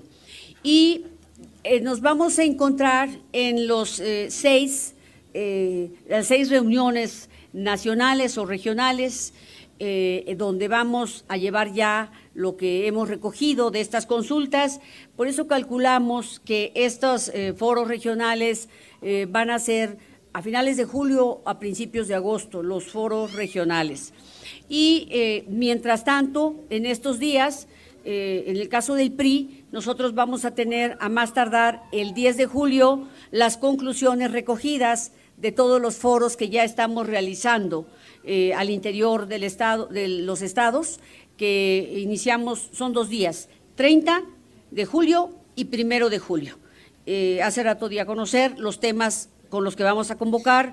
Estamos subiendo una plataforma para que mucha gente que no puede asistir participe vía digital y bueno, pues es un trabajo de organización que pretende eh, escuchar a todos, a los productores del campo que hoy están pues en una situación crítica, que pretende escuchar a las mujeres que hoy viven en una situación de violencia terrible y, muchos problemas que, que hoy eh, con la visión del gobierno pretenden ocultar con Qué maravilla. Qué maravilla, ¿no? Qué maravilla la manera en la que se pusieron de acuerdo. Yo solo quiero ver qué va a pasar después. Eh, ¿Qué es lo que están exhibiendo? Que efectivamente no se pusieron de acuerdo. No, más no se pusieron de acuerdo. Y ahí siguen fieles en no ponerse de acuerdo. Y eso es justamente lo que ha logrado todo este tipo de críticas ellos no están manteniendo esta imagen de unión. Recordemos que la alianza PRI-PAN-PRD eh, intentó manejar el unidos, vamos a lograr destrozar a Morena, lo vamos a tumbar. Pero en los hechos nunca se unieron. Si vemos los resultados electorales, el PRI ha sido el gran perdedor de esta alianza y el Partido Acción Nacional también. Pero vaya, todavía Acción Nacional cuenta al menos con cinco estados, si no estoy mal que todavía gobierna. El PRI solamente gobierna dos y el PRI era el que controlaba el territorio nacional, tenía el control de todo el país y ahora ya no. Ahora el PAN es la segunda fuerza política y el PRI es el lastre de la segunda fuerza política. El PRD, bueno, a veces creo que valen ni siquiera, no, hay mucho para qué mencionar del PRD, ¿no? Existe porque le están dando respiración artificial, pero veamos a ver, vamos a ver si en este siguiente proceso se mantiene o si logran una negociación con el PRI y con el PAN para mantenerse artificialmente sobreviviendo otros tres años. ¿A qué me refiero con esto? Hay eh, una posibilidad para el PRD que es hacer una un, un, convenio de coalición en el que se deje claro el porcentaje de votos, que honestamente no funcionaría tanto a nivel nacional, sino que tendría que funcionar en algunos estados. Porque a nivel nacional esto es complicado, pero el PRD ha ido perdiendo registros en los estados. Ya perdió el registro en Coahuila y en el Estado de México. Entonces el PRD funciona porque sigue conectado. Habrá que ver quién se atreve a, darle el ultimátum y a desconectar la máquina artificial que mantiene la vida en el PRD. Pero el PRI y el PAN, que entre ellos en realidad estaría la disputa, si es que lo quieren ver así de alguna manera, no se logran poner de acuerdo. Y mucho tiene que ver con la manera en la que sus respectivas dirigencias se han querido mantener en el poder, con democracias artificiales tanto Marco como Alito se mantienen en sus respectivas dirigencias simulando votaciones democráticas cuando no dejan que nadie más se registre y apagan todos los eh, intentos y todos los fuegos internos que buscan relevarlos de la dirigencia nacional. No, eh, o sea, tanto Marco como Alito lograron establecer una, una cierta dictadura interna en sus partidos que los está llevando a la derrota y tan no se dan cuenta o no quieren ver la realidad que deciden que en vez de proponer un mecanismo como lo está haciendo Morena PT Verde, cada quien se va a ir por la libre, ¿no? El PRI, PAN, PRD van a, hacer sus propios sondeos, van a ver quién sale, van a elegir a sus candidatos este, por su cuenta y ya después vamos a ver qué pasa. ¿Qué es lo que podría pasar? Insisto, que del PRI salga Alito que del PAN salga Lili Telles o Santiago Krill, sobre todo Santiago Krill, y que del PRD salga Silvano por tener una paridad y que después de estos tres los sometan a un proceso de encuestas. Y ya, así van a decidir quién va a ser, sin hacer campaña ni nada. Y ya, así terminaron decidiendo. ¿Y qué es lo que va a terminar pasando? Pues que van a preferir a Santiago Krill. O sea entre Santiago Krill y Alito, miren, ustedes saben que yo soy alitoísta y que yo quiero ver a Alito en los debates, nada más porque la, vaya, la calidad de memes sería indescriptible. Pero sabemos que al candidato al que están impulsando es a Santiago Krill. No nos hagamos guajes. Ahí sí hay dedazo. Ahí sí tienen, están amañando un sistema, están amañando un mecanismo, están simulando un proceso democrático al interior de la oposición, como para cumplir ¿no? Con la audiencia para cumplir con sus respectivas militancias. Y miren, yo sí les dejé y aquí vean qué bonito. Cuando en los hechos saben, todos sabemos quién va a ser y habrá que comprobarlo, pero todo indica que es Santiago Krill y que solamente están poniendo las condiciones para que quede Santiago Krill como candidato de la oposición. Y listo. Pero son incapaces de ponerse de acuerdo en una encuesta. Seamos netas. Cuando porque todavía no sabemos si esto vaya a pasar. O sea, no sabemos si el PAN PRI PRD, después de que cada uno de ellos termine sus encuestas internas, vaya a hacer este ejercicio final de encuesta en donde salgan los tres favoritos de cada partido o el favorito de cada partido sean tres candidatos. Yo estoy asumiendo que así sería. Se me hace lo más lógico. Habrá que ver si esto pasa. Pero sigamos con mi teoría. En una encuesta entre Santiago Krill, Alito y Silvanito Aureoles y su respectivo banquito, porque sin el banquito Silvano no existe, ¿quién creen que va a ganar? ¿Quieren cumplir o simular el tema de la paridad de género? Ahora le metan a Lili Telles. ¿Creen que, ¿creen que Lili Telles le va a ganar a Santiago Cris? Ahí están las propias mediciones del PAN. Lili Telles ya ni siquiera, o sea, Lili Telles aparece hasta en un segundo o tercer lugar al, al interior del PAN. Y era la que estaba encabezando las preferencias. Entonces, estamos viendo cómo los partidos que están, porque aparte esto se llenan la boca criticando el proceso interno de Morena, porque están enojadísimos y enfurecidos y es que ellos son unos violadores de la ley. Y es que es un proceso simulado, no dijo Marco Cortés, que era un proceso simulado, que ya había dedazo, que ya había elegido y que, ajá. Cuando en realidad los que están moviendo todos los hilos para que exactamente eso pase son ellos. De que no, no hay acuerdos dentro de la, dentro de la oposición échense mis palabras domingueras, no hay acuerdos entre el PRI, PAN, PRD y seguiremos viendo cómo se jalan de las greñas y así quieren conquistar los corazones de México. ¿Ok? Éxito. Hablando del PRI, como de que no, si hoy traigo una lista larga. Hablando del PRI, diputados del PRI, diputados del Partido Revolucionario Institucional en el estado de Hidalgo. Le dijeron sale bye a su partido. ¿Qué es lo que pasó? Diputados del PRI, si no estoy mal, son seis diputados, seis diputados del PRI en Hidalgo, renunciaron al partido, y eso no es lo peor, sino que dejaron al PRI sin representación en el Estado. ¿Qué óvole? No, vaya, que se fueran, ok, pero dejaron al PRI sin representación en el Estado. Lo dejaron solito. El PRI en Hidalgo, nada más para recordarle, hace dos años era el partido que gobernaba. Perdieron la elección del 2021. Y del 2021 al 2023, ahora no solo perdieron el Estado como gobierno, sino que también perdieron la representación de su partido en el Estado. ¿No se les hace esto maravilloso? Miren, el karma existe. Escuchen lo que dicen estos diputados en su misiva de renuncia al tricolor. Se atenta contra los principios democráticos y por ende contra los orígenes de un partido político. Hoy los ocho diputados que hacemos uso de esta tribuna que el día de hoy nuestra compañera Citlali, por una cuestión de causa mayor, no pudo estar en este momento. Los ocho diputados hemos sido testigos que el partido que nos recibió y forjó por tantos años mantiene una dirigencia que cuestiona su congruencia a nivel nacional con los principios que le dieron vida y pone en riesgo el futuro y el destino de todos y cada uno de sus militantes.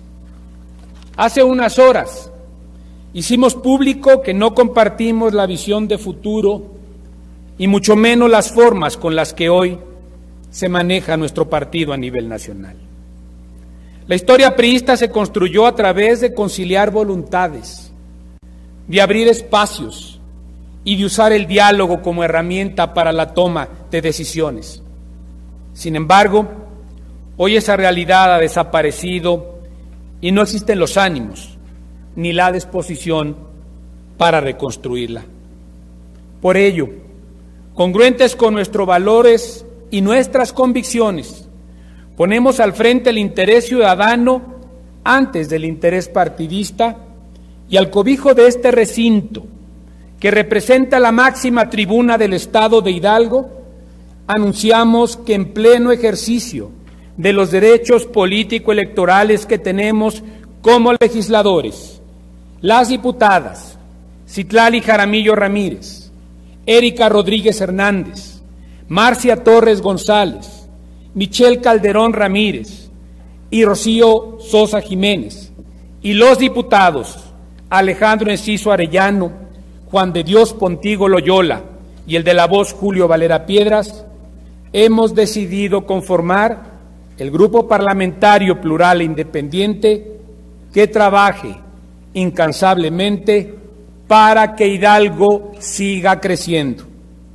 Quiero pedir a mi compañera Erika Rodríguez que pueda continuar con la exposición de este planteamiento que hoy presentamos a nuestras compañeras y compañeros diputados y ante la ciudadanía en general. Adelante, diputada. Gracias, diputada. Gracias, compañero diputado legisladores y legisladoras. Pues renunciaron y a su barco le llamaron libertad. Ay, cómo me encanta usar esa frase. ¿Qué es lo que pasa? Esta es la primera, esto es histórico. esto es histórico. Yo dije seis, son ocho. Y eran los únicos ocho diputados que tenía el PRI. ¿Se acuerdan de la canción de Tatiana? La de yo tenía 10 perritos, Bueno, pues de la noche a la mañana se quedaron sin perritos. Se quedaron sin dálmatas, se queda, se queda, se fueron.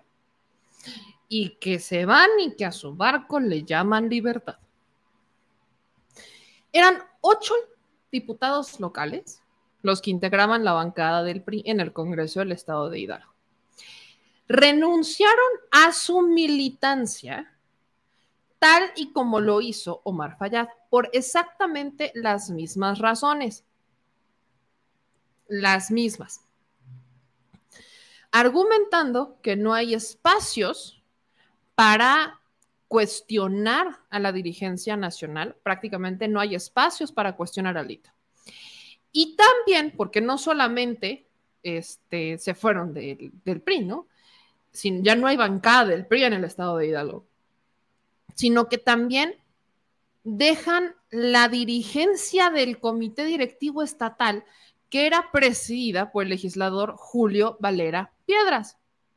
Esta es la primera vez en la historia política de Hidalgo que el PRI se queda así, así vacío, sin representantes en la Cámara.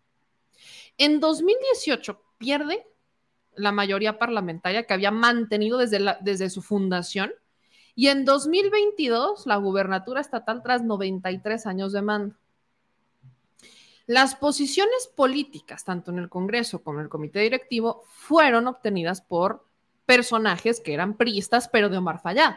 Entonces, si Omar Fayad renuncia, porque renuncia el pasado 15 de junio, argumentando que durante 40 años de su militancia no había tenido esta bronca y que es hasta este momento donde no hay espacio ni para una crítica ni para tener un cuestionamiento hacia la dirigencia encabezada por Alito y por Carolina Villano, pues entonces simplemente no le queda más que irse. Es, es justamente los que se los que fueron electos, para que también vean el nivel del PRI, ¿no? El, PRI en el estado de Hidalgo, pues sí era el PRI de Omar Fayad. Estos políticos que se mantenían en el PRI eran de la corriente o del grupo político de Omar Fayad. Si Omar Fayad se iba, ¿qué es lo que iba a pasar? Pues que se iban a terminar yendo, tal cual. Entonces, ¿quiénes se fueron? Julio Valera, que era el coordinador del grupo parlamentario y dirigente estatal del PRI. Marcia Torres González, exsecretaria municipal del ayuntamiento de Metztitlán. Erika Rodríguez Hernández, ex legisladora federal y ex secretaria general del Comité Directivo Estatal del PRI. Juan de Dios Pontigo Loyola, secretario ejecutivo del Consejo de Seguridad Pública en el periodo anterior, con su jefe político Alejandro Enciso Arellano, fue también particular de Falla. También se va Citlali Jaramillo Ramírez, primera secretaria de la Contraloría en el mando del de exgobernador, se va Michelle Calderón Ramírez, ex subcoordinadora de asuntos de personas con discapacidad del Comité Directivo Estatal del PRI, y Rocío Sosa Jiménez, expresidenta municipal del municipio de Acasochitlán.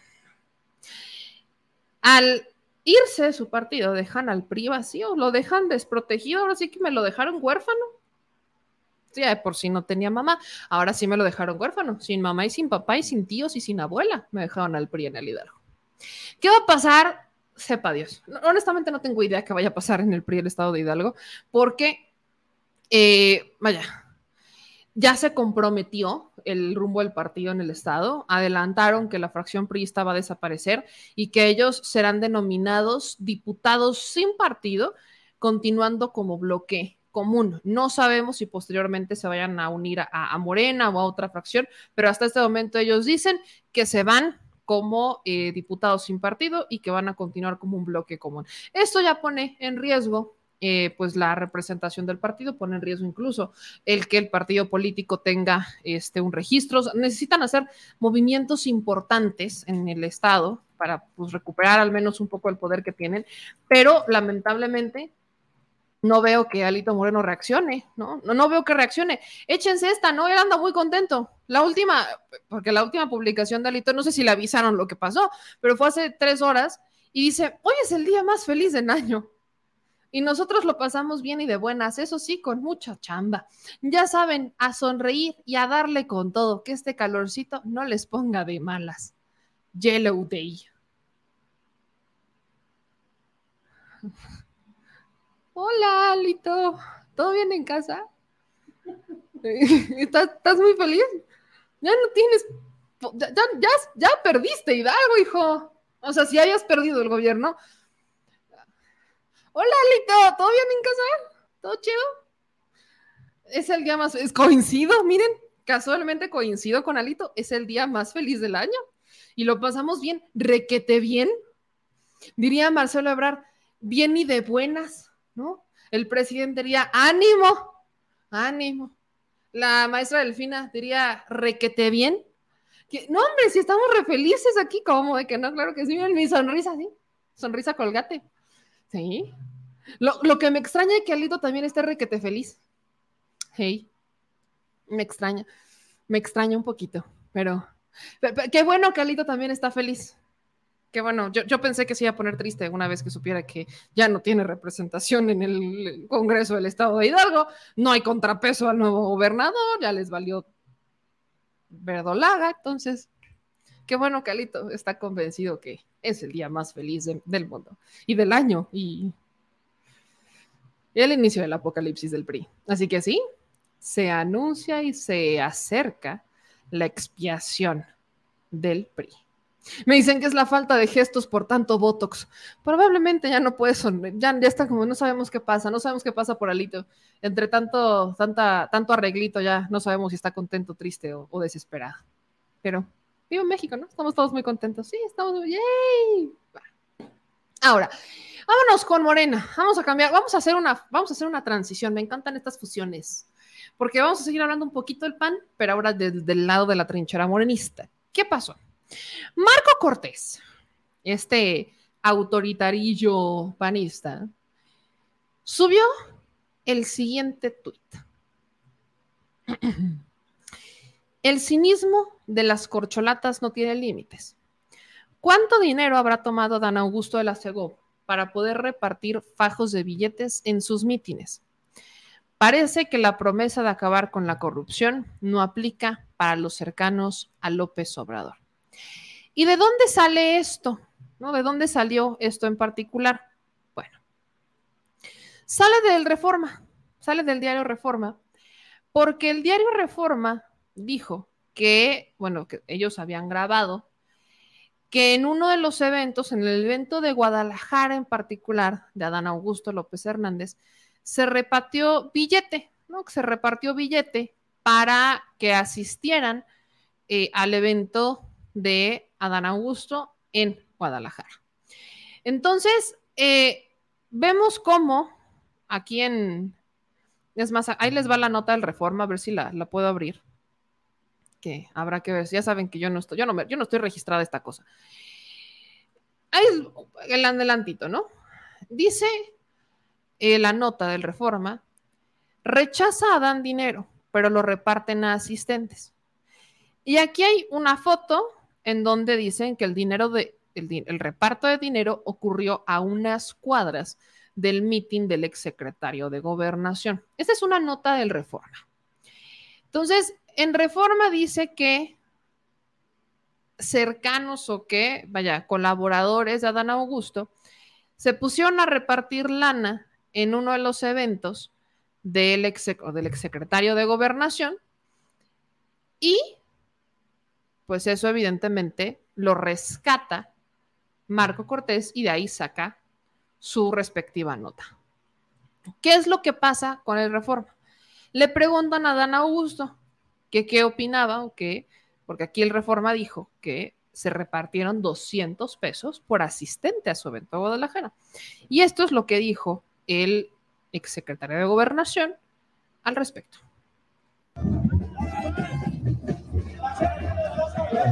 ¿Qué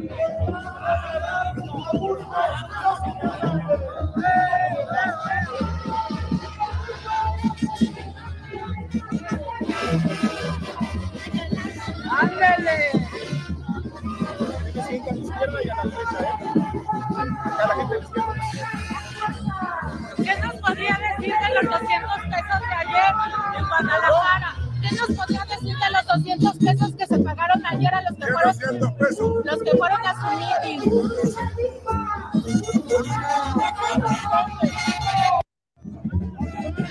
Ahí está, ¿no? Dice, no sé. No, Dan Augusto dijo, ¿qué 200 pesos? No sé. Yo me puse a buscar, ¿no? Porque me puse a buscar si había quizás algún video, si había, no sé, quizás algún, algo, alguna evidencia, evidencia o algo. Y la única evidencia que ponen es una nota del Reforma, es esta foto borrosa y de muy mala calidad, en la que no se ve y no se distingue absolutamente nada. No encontré un video, no encontré la foto, vamos a seguirlo buscando a ver si aparece, porque si existe esta foto, teóricamente debería de existir algún tipo de video, pero no la encontré, no la encontré. Entonces, esta es una nota que sale del Reforma y que se quedó con el Reforma y tan tan. Entonces, a Dan Augusto le preguntan y dicen, no sé, y ahí queda. Marco Cortés lo retoma, dice que cuánto habrá usado la Secretaría de Gobernación, y ahí sí el, el exsecretario de Gobernación, Adán Augusto López Hernández, le contesta a Marco Cortés y pone en su tuit, esto fue ya dentro de un mitin, dice Marquito, el presidentito del PAN, que nosotros sacamos fajos de billetes de la Secretaría de Gobernación. Ese tal Cortés se siente conquistador, aunque no conquiste ni una elección. Está igual que su amigo Ricky Ricky. Escuchen. Yo no tengo nada de qué avergonzarme. Ahí anda diciendo un señor Cortés, se cree conquistador, Marco Cortés. Dice que nosotros nos llevamos el recurso de la Secretaría de Gobernación para venir a estar con ustedes. El León cree que todos son de su condición. No somos iguales. Nosotros estamos acostumbrados por convicción, porque así fuimos educados a ver a los ojos de los mexicanos, hablarles con la verdad y entender. Y lo reto, desde aquí se lo digo, que revise el año y diez meses que yo estuve al frente de la Secretaría de Gobernación y que me demuestre que yo utilicé un peso del presupuesto público de viático para pagar comidas, para pagar hoteles, nada. Nosotros no somos iguales. Pues ahí está, dice el exsecretario de Gobernación, nosotros no somos iguales. Yo insisto, no encontré el video, no encontré fotos, solamente encontré la nota del Reforma y los señalamientos, algo que me extraña, porque cuando el Reforma realmente tiene algo, o sea, cuando el Reforma capta algo y tiene algo, se asegura de tenerlo en video para amarrar. Y cuando no lo tiene en video para amarrar, sabemos que es un golpe político. Punto. En este momento, recuerden que la interna de Morena va a tener golpes por varios frentes. Yo sé que muchos insisten en, Memi, ¿quién es tu gallo? Yo ya dije, yo no tengo gallo, creo que todos tienen defectos y virtudes. Adán Augusto, claro que tiene defectos eh, y también tiene sus virtudes. Eh, particularmente el caso Adán Augusto todavía mantenía una estrecha relación con el PRI, ¿no? Recordemos que es la propia gobernadora Laida Sensores que ha acusado que integrantes del PRI, de Alito Moreno, han estado, están trabajando en la campaña de Adán Augusto en Puebla. Eso es lo que dice eh, Alaida Sensores. Yo puedo hablar del caso de Puebla porque conozco. Hay quienes se están sumando, no puedo decir que el secretario de, exsecretario de Gobernación los haya llamado sabiendo esto, no lo creo, pero si hay muchos priistas con un muy negro antecedente que se están uniendo deudores alimenticios, que aparte ya es como una tendencia en Puebla, ¿eh? Hay mucho deudor alimenticio en Puebla que ahora está buscando hueso político por algún lado, entonces aguas. Pero vaya, la, vinculación de, de, de Adán Augusto con el PRI es algo que todavía tiene que romper el exsecretario de Gobernación. ¿Por qué digo que tiene que romper? Recordemos que en Tabasco, localmente, eh, Adán Augusto todavía llegó a coordinar campañas eh, de candidatos del PRI hace ya un par de años. Hubo una en particular en la que lo acusaran de un cierto fraude o de una vinculación muy cercana a Roberto Madrazo. Él tendrá que evidentemente romper con eso, será como la chamba de, Adán Augusto, si es que no ya, para algunos ya lo ha hecho, pero vaya, todavía existe esa vinculación. Entonces, bueno, ese es el caso de Adán Augusto.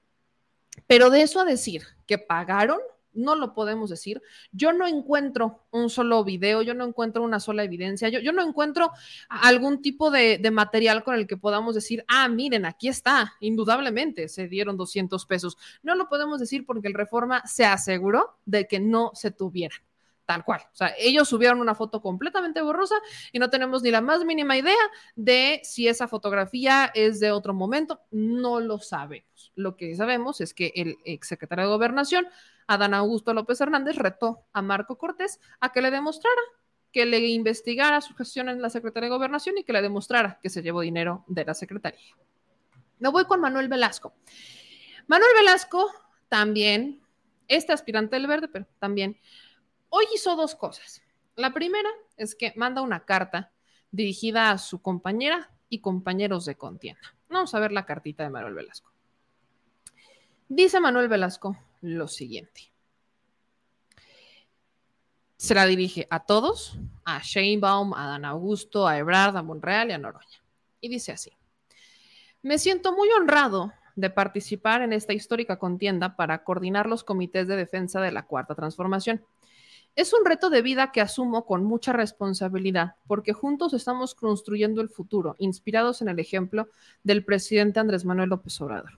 Los felicito mucho por el trabajo que realizaron en sus respectivos cargos a lo largo de estos años, donde mostraron profesionalismo, sensibilidad social y compromiso con el país y sobre todo les reconozco la importante trayectoria que tienen de mucho tiempo sirviendo a México y construyendo un movimiento que hoy cuenta con el respaldo mayoritario del pueblo.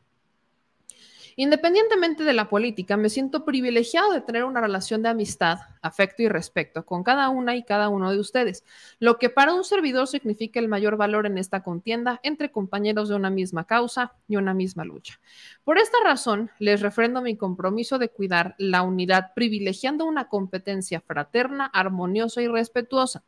Siempre será un factor de encuentro, diálogo y acuerdos, porque debemos entender que la lucha no es entre hermanos, que la lucha es entre nosotros y que debemos trabajar más unidos, más comprometidos y más fortalecidos en torno a un objetivo en común, salir unificados y legitimados para defender el proyecto de transformación de la vida pública del país. Estoy consciente que aparecerán las tentaciones de dividirnos y debilitarnos. Entonces será momento de actuar sin egoísmos, con generosidad y lealtad al movimiento que nos está dando la oportunidad de coordinarlo y defenderlo. Cuando se dé a conocer quién ganó la encuesta para coordinar la defensa de la 4T, todas y todos debemos ir unidos, sin regateos, sin intereses personales, en un frente único como lo hemos hecho exitosamente desde 2018 en el ámbito legislativo y a partir de 2021 en lo electoral. Cuenten conmigo para cerrar filas y demostrar que estamos de pie, con la frente en alto y listos para refrendar la confianza y el respaldo de las mexicanas y los mexicanos en 2024. Que sea siempre por la grandeza de México y el bienestar de las nuevas generaciones. Atentamente, licenciado Manuel Velasco Coello, aspirante a coordinador de los comités de la defensa de la Cuarta Transformación. Bien, a veces siento, o sea, todos sabemos que Manuelito no tiene como estas, este, pues como que sabemos, ¿no? Que Manolito no tiene la, las posibilidades de, convertirse en el coordinador de la defensa de la 4T, pues se sabe. Entonces, parece que la carta de Manuel Velasco tiene más como un tipo sentido de viva la paz, viva la unión, y yo solo quiero saber a quién, a nombre de quién tengo que declinar, ¿no? Pónganse de acuerdo, y aquí estoy. Vamos a unir, vamos a continuar, vamos a transformar. Ok. Pero también parece que Manuel Velasco lo que quiere es que lo saquen de la contienda. ¿Por qué? Recordemos las reglas que el Instituto Nacional Electoral dejó y que Mario Delgado dijo, aseguró que ya había mandado una como un manualito de instrucciones a cada uno de los que están contendiendo en la interna de qué tenían que hacer y qué no tenían que hacer. Y hay algo que no tenían que hacer, que están haciendo. Velasco no es el único, pero Velasco, ¿qué es lo que no tenían que hacer y que hicieron? Hablar sobre propuestas que terminen estando enfocadas a un cargo en el poder ejecutivo y no a la defensa o no a un cargo interno de un partido político. Y quizás en algunas, llamémosle ideología política, eh, vaya el plan C y todas estas cosas, pudieran un poco tomarse dentro de lo que pueden decir los aspirantes en esta interna. Pero hay una clarísima línea de lo que no pueden decir y es el tema, por ejemplo, de seguridad. No pueden hablar sobre propuestas de seguridad, porque claramente hablar sobre seguridad o eh, fortalecer o opinar sobre la seguridad del país no es como tal el trabajo de un partido político. O sea, una propuesta de cómo modificar la estrategia de seguridad no está dentro de la coordinación de la defensa de la 4T. El vaya, la manera de abordar el tema de seguridad desde la perspectiva interna de un partido político sería vamos a mantenerlas, o sea, vaya, vamos a continuar con una estrategia, no sé, o vamos a fomentar la soberanía nacional o defender la, no sé, lo que quieran, pero desde la perspectiva de defender, no desde la perspectiva de voy a proponer algo nuevo. Y eso es lo que ha estado haciendo Manuel Velasco. Desde el momento en el que Velasco se registra, está con exactamente la misma propuesta y parece más bien no parece, creo que estoy segura de esto, que esta es la bandera de Manuel Velasco. O que lo saque el INE o cansarse de hablar sobre la seguridad como la máxima prioridad nacional y desde la propuesta del Güero Velasco, el famosísimo mando único. Escuchen esto. Es muy importante porque de ahí parte todo la seguridad. Por eso yo de manera muy concreta te planteo lo que a mí me dio resultados y estoy convencido que va a dar resultados a nivel nacional. El mando único, como te comenté, una política también de mayor capacitación y fortalecimiento a nuestros cuerpos policíacos, siempre en coordinación con el ejército y con la marina. Todos los estados del país necesitan de la Guardia Nacional. No hay ni un solo gobernador o gobernadora en este país que te diga que no necesite de la Guardia Nacional. Es necesaria, pero coordinada con un mando único, bien capacitado, bien fortalecido, con mejores salarios, con mejor equipamiento y una adecuada coordinación. Y las medidas de prevención son muy necesarias. A nosotros nos dieron resultados tres de manera muy específica. El taxista ciudadano vigilante, donde le otorgábamos un celular a cada taxista con una aplicación y ellos nos ayudaban a denunciar los delitos o presuntos delitos que se cometían en sus colonias, barrios y comunidades. El programa de desarme, de canje de armas que generamos junto con el ejército mexicano. Intercambiábamos una tablet para sus hijos o un electrodoméstico a quien te entregara una arma y luego el ejército las destruía. Y quiero decirte que las mujeres, Mario, son las que más armas llevaban para intercambiarla por una tablet. que o un se diera cuenta el señor. Pues yo creo que posiblemente eran de sus maridos. Y las campañas también de prevención por medio del deporte. Tenemos que invertir en infraestructura deportiva, desde pequeños gimnasios al aire libre, que parecen cosas insignificantes, pero que hace que la ciudadanía pueda ah, tener cerca actividades físicas, alejar a los jóvenes de vicios como el alcohol y las drogas que tanto daño le hacen. Y de manera integral, si todos hacemos un frente común, yo estoy convencido de que se le puede hacer frente a, al- a los delitos y dar resultados en materia de seguridad. Ojalá todos. Que alguien me explique qué tiene que ver eso con la defensa de, la- de los comités de la 4T, ¿verdad? Yo nada más quiero recordarles que si no cumplen con las reglas del instituto, nadie los va a poder cuidar y están poniendo en riesgo la interna de Morena, porque el tribunal todavía no toma su decisión y esto puede llegar al tribunal y ya sabemos que hay magistrados como Yanino Talora que nada más están esperando que vengan las sesiones y buscarán tumbar la interna de Morena, porque los que están compitiendo no están agarrando la onda, dirían en mi casa. No están agarrando la onda. Yo, todos sabemos bien, no nos estamos haciendo guajes. Nadie aquí se está haciendo guajes. Sabemos que el que salga de la contienda interna próximamente, lo más posible es que sea el presidente o presidenta de México. Lo sabemos. Pero si Morena quiso hacer el ejercicio en este momento y no hacerlo en febrero, sabían que tenían que ir con algunas reglas. Lo sabían, porque si es un proceso interno, sí, sí es un proceso interno, pero si es un proceso interno y quieres que todo el mundo crea que es un proceso interno para que no te metas en problemas con la autoridad electoral, entonces cumple con las reglas de un proceso interno. Y en un proceso interno, para un cargo interno de un partido político, no vas a ponerte a presumir cómo te fue cuando eras gobernador y cómo es que eso sería maravilloso implementarlo a nivel nacional, ¿verdad? Porque se es, o sea, ¿cómo es que las propuestas de un cargo ejecutivo ahora resulta que son para, un, para una interna de Morena? No, no hace sentido, así que sí, están poniendo en riesgo aguas, aguas. Y no es el único. Me voy con el caso de Marcelo Ebrard. Marcelo Ebrard está tomando un... un- la, la campaña de Ebrard está teniendo un giro interesante, así lo voy a denominar. Giro en dos Giro días. interesante. En dos días. Sí, en dos días, no te sé, dos días.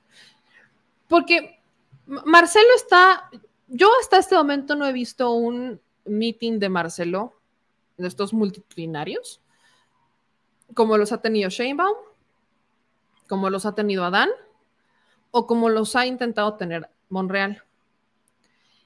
En, en Ebrard estamos viendo que hasta este momento parece que ya mañana habrá, porque habrá uno en Mazatlán, creo que ya tendrá eventos en Mazatlán mañana, y ya se habla que ahora sí va a ser con gente.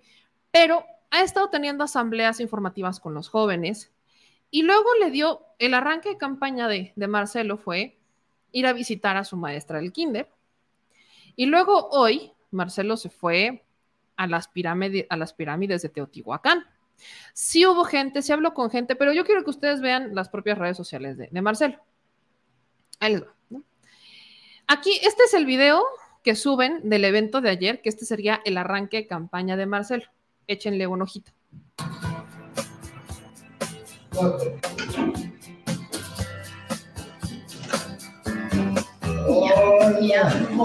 Y voy a tener que censurar la música porque tiene derechos la música. Así que vamos a quitarle el audio. Y ahí le pusieron subtítulos y todo, ¿no? Y, ahí está con, con Miss Betty, hablando del niño cariñoso que era, eh, muy lindo. Y bueno, ese fue el arranque de, de, Marcelo, eh, recordando cómo era una carita de ángel y que caía muy bien y que era muy cariñoso con Miss Betty. Muy. ¿Qué pasa después de Miss Betty? Pues ya Marcelo, entonces arranca campaña y la arranca como de que no, claro que sí, siendo el día más feliz en las pirámides de Teotihuacán con su esposa, este Rosy. Y aquí ya eh, con un pequeño video ¿no? de su recorrido en Teotihuacán. Ahí les va. El día más alegre de la tierra. Ay, casi se me cae. Se cae. Estamos haciendo nuestro recorrido de Teotihuacán a pie. Está fantástico. Ahí vamos. El día más alegre de la tierra. Ay, casi se me cae. Se cae. Estamos haciendo nuestro recorrido de Teotihuacán. Ahí está, ¿no? Muy bien, maravilloso. Pero esto no es todo. El giro, el giro no acaba aquí, ¿no? Aquí vienen algunas fotos de eh, su encuentro en Ecatepec con algunas personas. Son fotos cerradas en el mercado. O sea, yo no he visto una convocatoria de Marcelo Ebrard así como toda multitudinaria, sino como que Marcelo está haciendo más de recorrido de o me voy a universidades o me voy con los chavos, así en auditorios y a puerta cerrada, o, comité, ¿no? O ajá, más petit comité, o voy a los mercados, tianguis, etcétera. O sea, yo me voy acercando a la gente. Hasta que entonces Marcelo Ebrard, o no sé a quién de su equipo se le ocurrió, bueno, aquí sí hay una foto, ¿no? De Marcelo con, con personas, parece, sí hubo un evento en Ecatepec, ¿no? Y hubo con, con, hay foto con, con más gente. ¿Y qué pasa después? Pues que alguien dice que es momento de la ruta del taco. Uh -huh. Miren, véanlo ustedes, ¿no? Véanlo ustedes. Marcelo Ebrard dijo que parte de su campaña va a ser presumiendo los las bellezas culinarias de nuestro querido México. ¿Y cómo se va a titular? El carnal. Y bueno, pues este es un episodio, el primero, de Comiendo con tu carnal, ya sabes cuál. Se fundó en 1957, lo fundaron mis padres. Nace como un restaurante de barrio, como lo que es hasta la fecha. Es un restaurante que nunca pretendió ser más allá de lo que es actualmente. Servir cocina mexicana tradicional, buscándoselo de la mejor manera posible. Es la base de la alimentación del mexicano. Y tiene un carácter prácticamente sagrado. La tortilla jamás se desperdicia. No miren, pa póngale pausa. Póngale pausa. Vivo Le faltó agua. La región más agua es por donde pasa el Cuchamala. Exactamente. Que, es más, eh, cuando yo entré al gobierno, porque paralizaron el, el bombeo, porque no tenían agua. Como no tenían agua, no lo puedes creer, pasa el Cuchamala. Y no tenían agua. Sí. Nosotros construimos la red ahí. ¿Ah, sí? La conexión del, del, alimento con las manos. Ay, perdón, que se te cae. Es muy importante. Creo que es algo que hemos perdido como seres humanos. O sea que la interconexión entre los productos, lo que comemos, el campo, el ecosistema y nuestra tradición cultural. Y Eso es lo, que, es lo que ves en un platillo. Exactamente. Entonces vemos las raíces, vemos de dónde viene el campo, de dónde viene el producto, de dónde viene el ingrediente, de dónde viene la pesca. Trabajamos en una campaña que se llama Pesca con Futuro, que es que todo el producto tenga trazabilidad.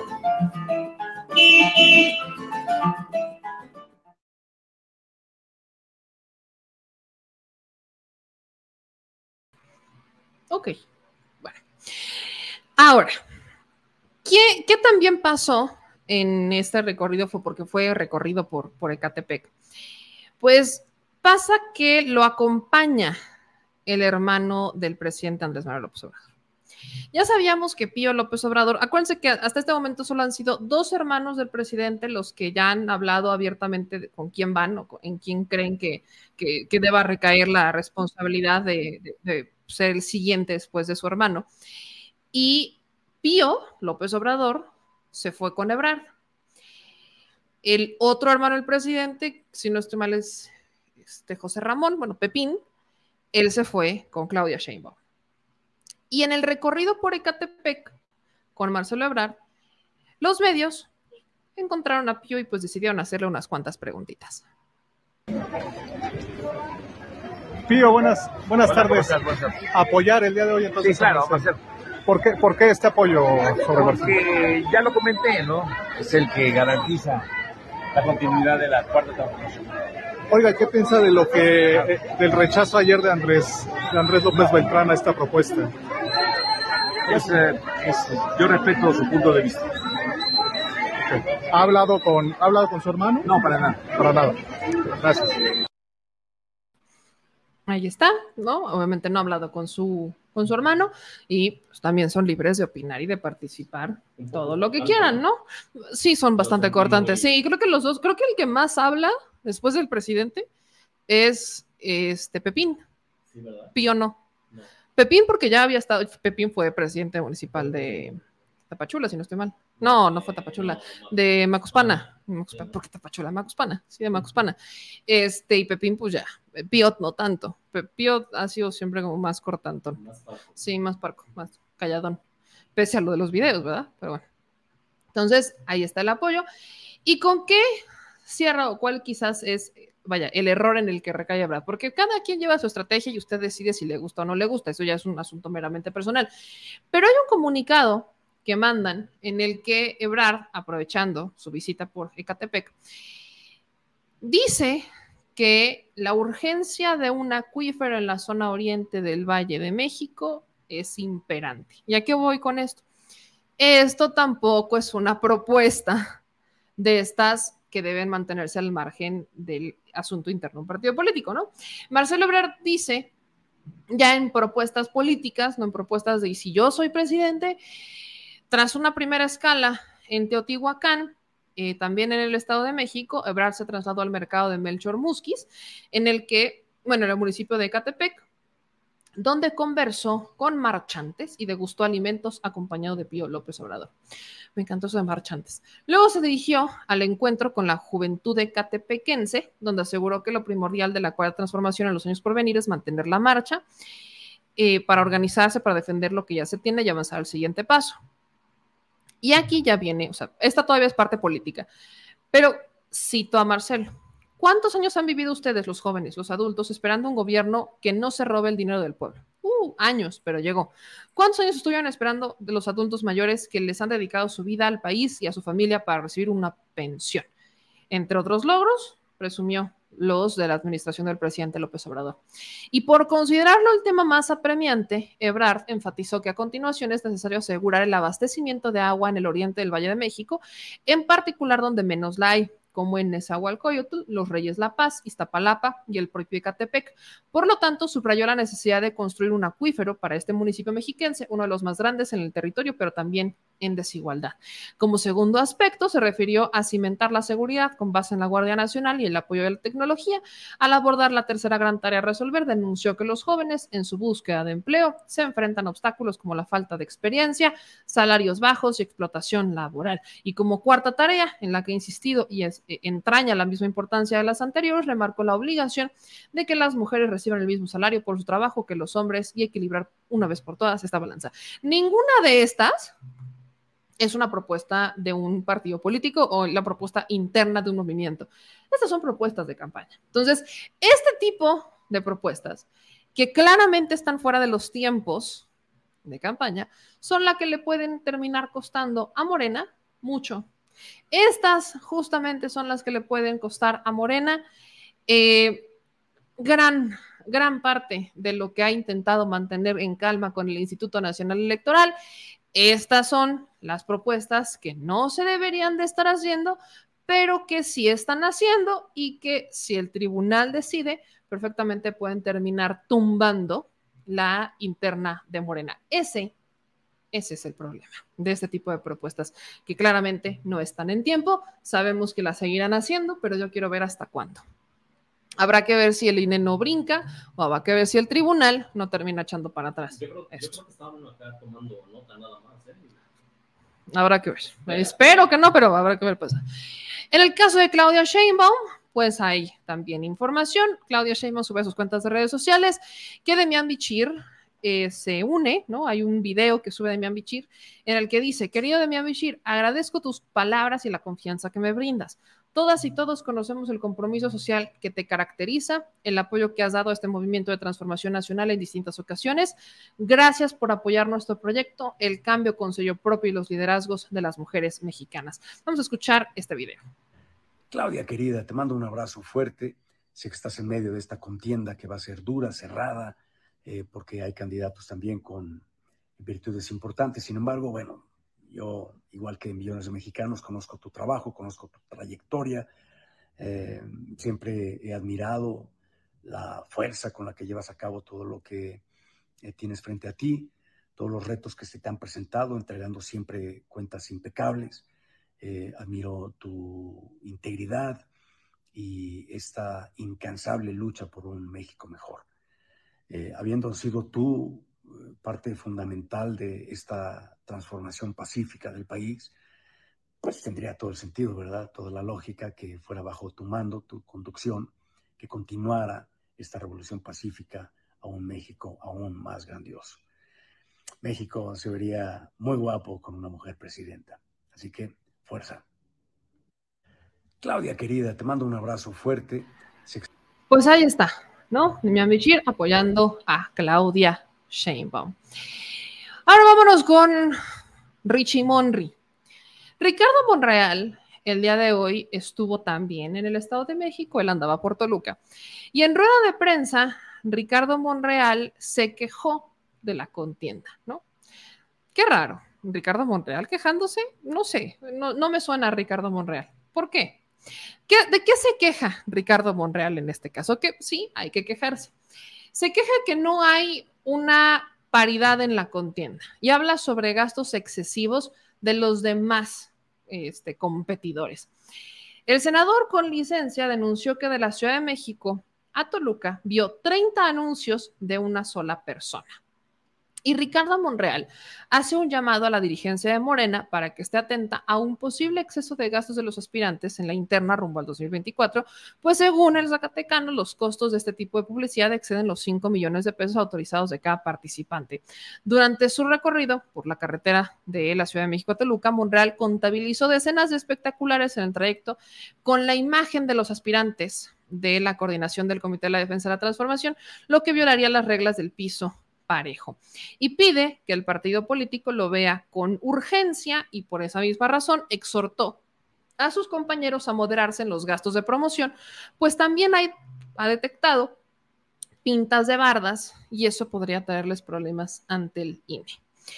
Y cuando, porque yo veo luego muchos comentarios cuando dicen que algunos candidatos podrían poner en riesgo la interna de Morena, muchos a veces piensan que yo le estoy dando sugerencias. No, hermanas y hermanos, créanme, yo no estoy descubriendo ningún hilo negro. Pienso como muchos otros ciudadanos y como muchos otros políticos. Y alguien tiene que avisarles que esto va a estallar. Pero el asunto aquí es que hay, hay, hay dos puntos con Ricardo Monreal. El primero es que habla que no hay un piso parejo porque hay un, vaya, estarían eh, sacando más de los 5 millones. Sí, pero se le olvida a Ricardo Monreal que el propio Mario Delgado dijo que no había límite. O sea, ¿qué es lo que dice Mario Delgado? ¿Cuál es la regla de financiamiento? Morena a sus contrincantes o a sus eh, postulados, a sus, a sus cuatro gallos, los de Morena, Morena partido les va a dar 5 millones.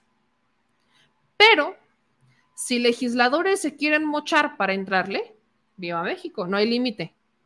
Y esto yo lo vengo mencionando. Es de estas pocas ocasiones en las que uno podría tener una coincidencia con un real.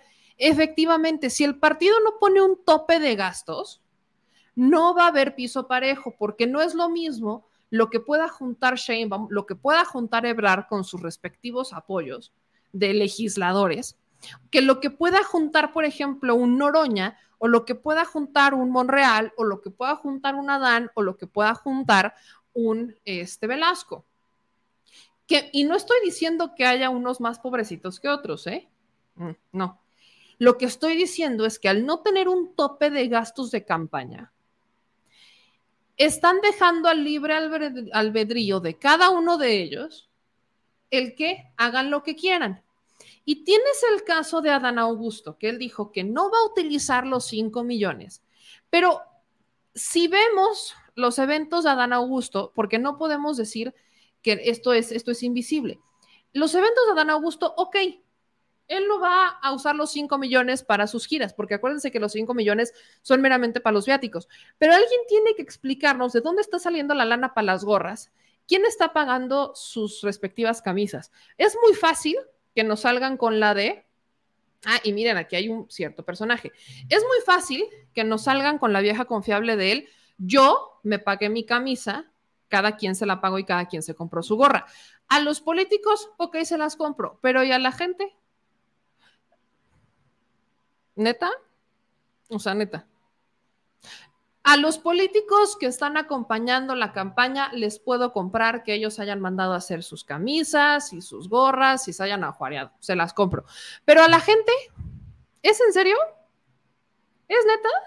Por muy barato, échale que 50 Y miren, y no estoy diciendo que no haya gente que compre artículos de Morena, sí las hay, pero normalmente ¿qué artículos compran de Morena? Los que son de la insignia Andrés Manuel López Obrador. El amlito de peluche, el, el llaverito de AMLO, el pin de AMLO, o sea, todo el marketing que hay en torno a la figura de Andrés Manuel López Obrador lo compran. Eso es lo que pasa. Entonces, estamos también en tiempos de campaña. Si Morena no le pone un límite a todo esto, las cosas se van a complicar. Ojo, se van a complicar.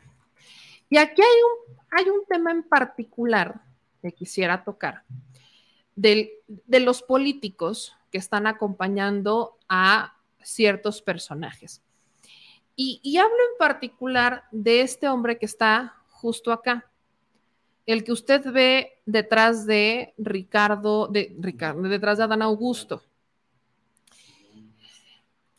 Él fue director de aduanas antes que Horacio Duarte. Él llegó con el equipo político de Olga Sánchez Cordero. Y este personaje en particular lo sacaron, lo sacaron de la secretaría, o sea, de la secretaría, porque estuvo en la subsecretaría de gobernación, y lo terminan sacando también de aduanas. Ojo, ¿eh? Ojo con este personaje que ahí está. Se llama Ricardo y hay mucha información en torno al exdirector de aduanas, que también estuvo como subsecretario de gobernación con Olga Sánchez Cordero. Y el, el lugar, el, el, papel en particular de, de este hombre es que ha sido cuestionado Ricardo Peralta. Ricardo Peralta estuvo en la mira de la unidad de inteligencia financiera. Si no estoy mal, todavía lo está. ¿Por qué? La Administración General de Aduanas cesó a tres administradores de Baja California vinculados con Ricardo Peralta, que es este hombre que usted está viendo atrás, que fue el primer titular de aduanas de la 4T por pérdida de la confianza en sus labores como funcionarios del SAT. Ricardo Peralta Luego de que fuera relevado del puesto en mayo del 2019, fue nombrado subsecretario de gobernación, cargo que ocupó durante poco más de un año y luego lo tuvo que dejar cuando el gobierno desapareció la subsecretaría por medidas de austeridad, por una instrucción directa del presidente Andrés Manuel López Obrador. Cuando estuvo en aduanas, a Peralta le detectaron irregularidades que fueron exhibidas en medios de comunicación. En ese entonces, la titular del SAT era Margarita Ríos Factal, este Farhat, que actualmente es una de las ministras de la Suprema Corte que se le volteó al presidente. Y en ese entonces, cuando estaba en el SAT, le reclamaba por haber publicado un esquema para importar hidrocarburos que no había sido autorizado ni por ella ni por el propio presidente de la República. A Peralta lo vincularon con grupos criminales. Hubo en particular una reunión que se dio, empezaron a salir todas estas reuniones en las que había participado Ricardo Peralta. Usted busque la información, en las que se le vinculaba con grupos criminales.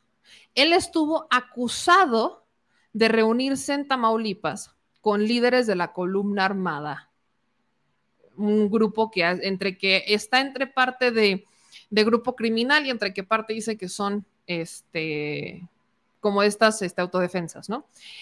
Pero Ricardo Peralta, si de algo sí fue acusado, si de algo sí se le acusó y por ello perdió el trabajo, fue por publicar un esquema para importar hidrocarburos que el presidente de la República no había autorizado. Y dejen el SAT, el presidente. Estamos hablando de hidrocarburos. Una de las, uno de los cocos del presidente Andrés Manuel López Obrador, uno de los puntos medulares en el que Andrés Manuel López Obrador se ha centrado para pues manejar una política en donde no se permite el guachicoleo y en donde desde las aduanas no se permita el otro guachicoleo, porque está el guachicoleo ilegal, que de por sí el guachicoleo debería ser legal en todos sus, todos sus ámbitos, pero está el guachicoleo ilegal, el del voy a, voy a robarme el combustible, lo voy a, a ordeñar, y está el guachicoleo que hacen legal con vueltas, o sea, que es como, me hago como que no vi, pero sé que estás guachicoleando y que lo hacen con el permiso de los funcionarios. Entonces, muchos funcionarios que estuvieron en tiempos de Ricardo Peralta fueron cesados por pérdida de confianza. Fueron de los investigados por pérdida de confianza. Y Ricardo Peralta, una vez que pierde la chamba en aduanas, porque no duró ni siquiera el año en aduanas, fue, o sea, Andrés Manuel López Obrador llega en octubre del dos, en noviembre del 2018. 2010, o sea, noviembre, diciembre, enero, febrero, marzo, abril, mayo.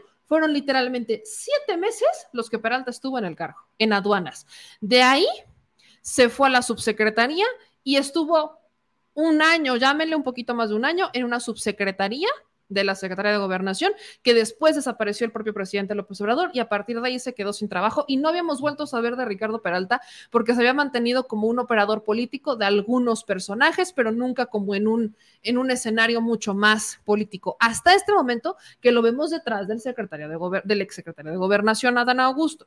Es un personaje que ha sido cuestionado bastante, bastantito, muy cuestionado muy cuestionado. El propio Santiago Nieto mencionó que al menos estos funcionarios cesados que estuvieron dentro de la administración de aduanas de Ricardo Peralta, que eran del grupo político de Ricardo Peralta, eran operadores de una red de tráfico de influencias que estaban en la mira de la Unidad de Inteligencia Financiera cuando entonces Santiago Nieto estaba encabezando la, la Secretaría. Entonces, así como que digan, ay, miren, qué maravilla que tenemos este personaje detrás de uno de los candidatos a la interna de Morena, personalmente no se me hace. Y sobre todo, cuando uno de los cuestionamientos hacia Dan Augusto es, ok, no quieres aceptar los 5 millones de la contienda, maravilloso, entonces dime cómo te vas a financiar.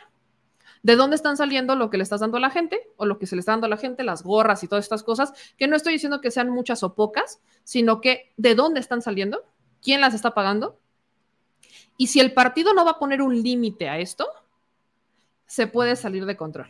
Porque si el partido Morena no dice, este es el tope de gastos que pueden ejercer cada uno de estos con los apoyos que pueden recibir de cada uno de los legisladores y demás, si el partido no dice hasta acá, le están abriendo la puerta a que todos los demás terminen recibiendo financiamiento de sepa Dios dónde. Ese es el tema. Porque parece, o sea, yo entiendo que quizás en Morena están yendo como mucho de, bueno, es un proceso inédito. Sabíamos que con Andrés Manuel López Obrador, pues nunca hubo esta dinámica, porque era Andrés Manuel López Obrador, no había para dónde buscarle. Pero, Adán, vaya, ahora ya sabemos que hay opciones, ¿no? Después de Andrés Manuel hay un, hay un panfleto de opciones. Ok, qué maravilla. Pero, ¿cómo vas a controlar que no se dejen tentar en el camino? ¿Cómo vas a controlar que el partido político tenga claras cuáles son las reglas. Hay algo que, y yo sé que a veces, o tengo el feeling que quizás por eso Mario Delegado nos dice que sí, pero no nos dice cuándo. Porque todas estas decisiones han recaído sobre Mario Delgado, del qué ir haciendo. Entonces, primero dijeron que no iba a haber financiamiento, que lo tenían que hacer de manera austera.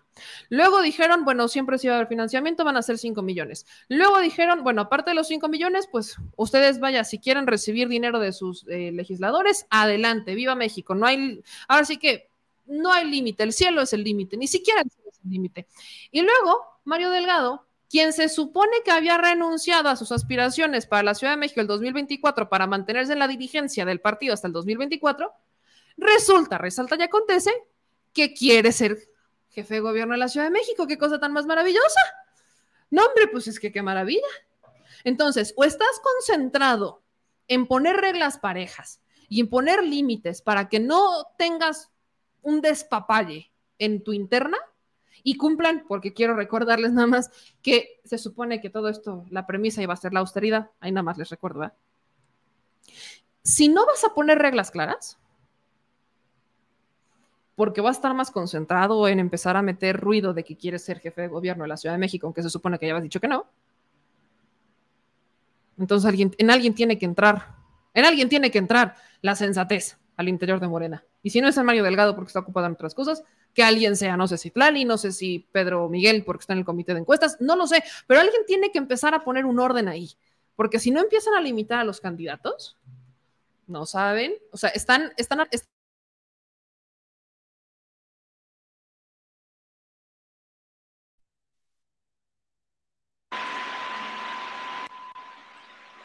que para qué les cuento, ahí está, ya, no sé qué pasó, pero ahí está. Entonces, ojo, porque podrían estar poniendo en jaque la interna de Morena desde varios, varios frentes, varios frentes, no nada más Ricardo Monreal, no nada más Ebrard, no nada más Velasco, todos lo, lo, están poniendo en riesgo al no respetar las reglas del partido, que entre los espectaculares, que entre todo esto, ojo, y aguas, porque aquí está quienes están encima de ellos, y aquí está un, una publicación de Álvarez Maynés. Movimiento Ciudadano ya presentó una segunda denuncia en contra de Sheinbaum, Ebrard, Adán, Noroña y Velasco por el uso indebido de recursos públicos, así como por realizar actos anticipados de campaña y pre-campaña en Nuevo León, Oaxaca, Ciudad de México y Edomex. Aguas. Y estamos en el día 2. Y esta es la segunda denuncia de Movimiento Ciudadano. La primera ya la había aceptado el Instituto Nacional Electoral. Y la primera del INE fue la que terminó por meter estas medidas cautelares y dejar claras las reglas, entre ellas el financiamiento de cada uno de los candidatos. Ahora va por la segunda denuncia de Movimiento Ciudadano. ¿Por qué? Porque claramente no están o sea, no están, no se están ayudando, me explico, no se están ayudando y tristemente desde varios frentes pueden estar dinamitando la interna de Morena. Al respecto de esto, Noroña también ha sido muy claro. Noroña desde el principio, ¿no? Ha entrado con la bandera de el PT es el hermano pobre de Morena, ¿no? Porque Morena es el hermano rico. Y Noroña dijo en uno de sus eventos, en el que hace un llamado a la unidad y da una respuesta a la carta enviada por Velasco, donde pidió que se respetara el resultado de la encuesta interna de Morena. Rupturista, en un compañero compañera, pero sería suicida, políticamente hablando, se chupa la bruja quien rompa por, por ambición. Yo no veo condiciones y por si no fuera suficiente, lo dije, creo que si lo dije, si no lo digo, y si lo dije, lo reitero, compañero presidente se erigió un garante rupturista Ahora, cada quien, cada quien aquí está, ¿cómo llamarle? Cada uno de los que está compitiendo en este momento, y yo insisto, todos tienen sus pros y todos tienen sus contras. Me preguntaban del caso del panista que aceptó eh, Claudia Sheinbaum en su campaña. Miren, hermanas, hermanos, amigas y amigos, en el caso del PAN, de este diputado del PAN, él, ya, yo lo leo, la, la lectura que yo le doy es que al no encontrar un cuadro abierto para participar en el PAN de la Ciudad de México, se fue con Claudia Sheinbaum. Ok. Que esté bien o que esté mal, yo primero quiero ver, porque Claudia Sheinbaum dijo, qué bueno que se suma, pero no vi que le diera un cargo que le dijera, ah, ahora te vas a, vas a ser el encomendado de tal hazaña. Si eso llega a pasar, ¿en dónde entonces está el respeto a las bases de Morena? Volvemos al mismo eje. Y cuando hablamos de publicidad excesiva, no solo me refiero a Dan Augusto por las gorras y demás. Si alguien ha tenido mucha publicidad, ha sido Claudia Sheinbaum. Ustedes lo saben, yo sé que a veces les olvida, pero me encanta recordarlo. Cuando fue lo de los espectaculares de Claudia Sheinbaum, yo lo critiqué y lo seguiré criticando porque se me hicieron completamente innecesarios. Esos espectaculares donde estaba su silueta y que decían hashtag es Claudia, neta, todavía era jefa de gobierno, neta, completamente innecesario el desplegado de recursos, ¿eh? Completamente innecesario. Y si alguien ha estado teniendo mucha publicidad, ha sido la propia Claudia Sheinbaum. También por ella lo digo, o sea, no estoy señalando a uno en particular por hacer un uso excesivo de los recursos, ni siquiera a Monreal, ¿eh? Porque Monreal va con la manita así de, no, es que yo soy pobrecito. Sí, dijo hace rato que él no tiene, él no tiene bardas, solamente tiene una y es en Pachuca. Sí, no tiene bardas, pero hay ciertos espectaculares con una cierta revista de Ricardo Monreal. Este es el diputado que... Por piedad de Dios. O sea, ninguno se salva. Creo que quizás alguien se salva sería Noroña y todavía un poco Velasco.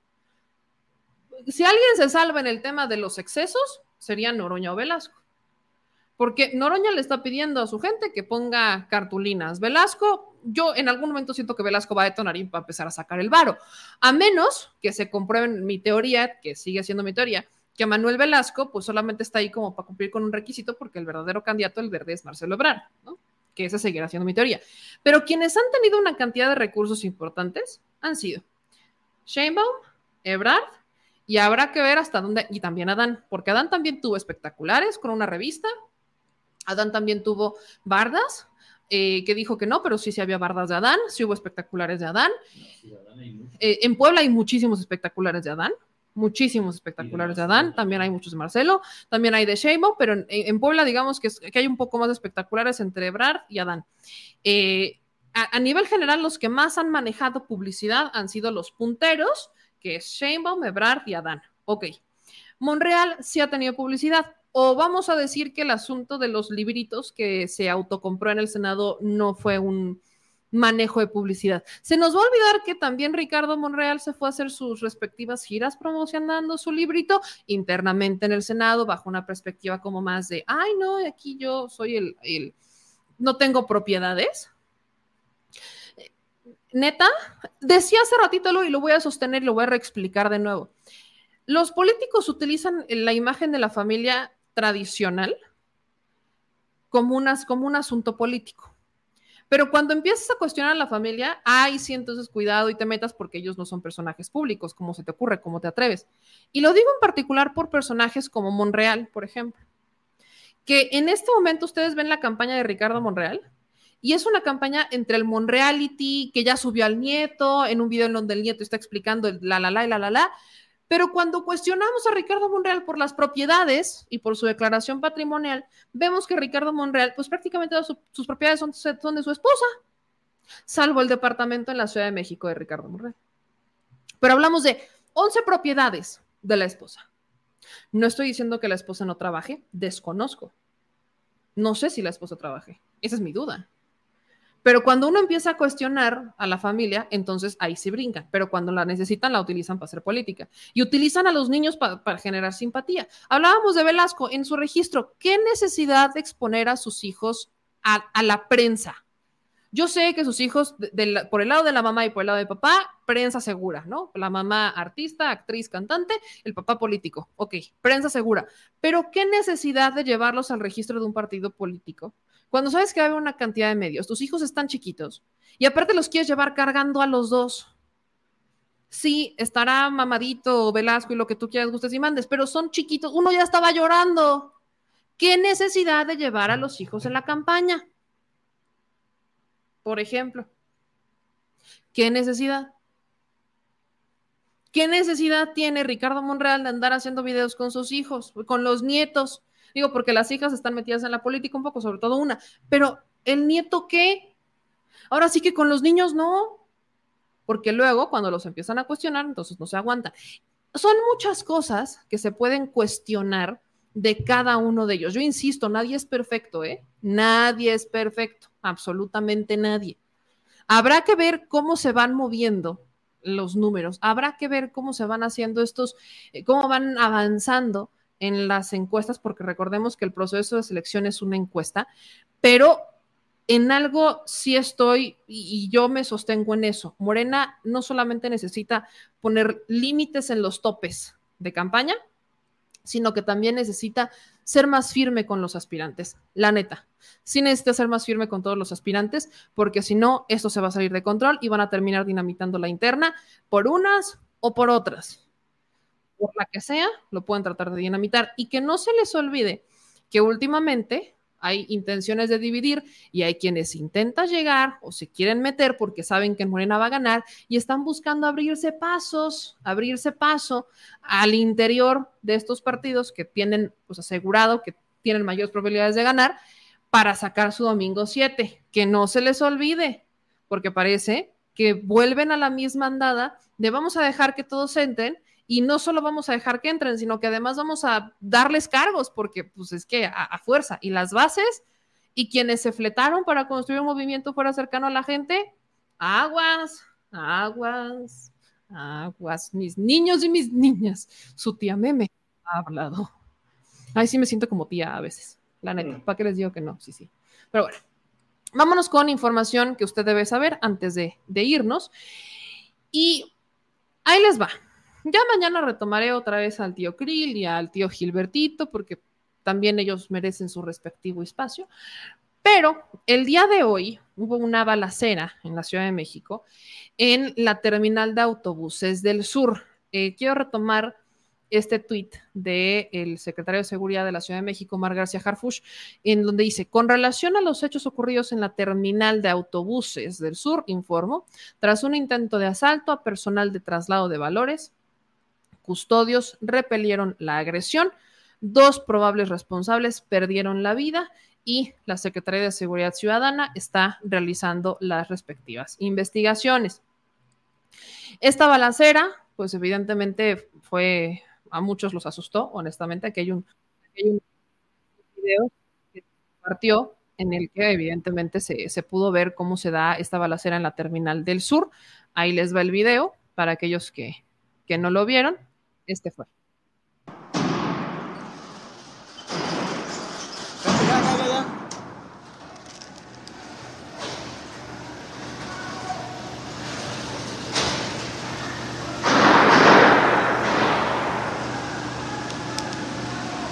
No mames, ¿qué pido, güey?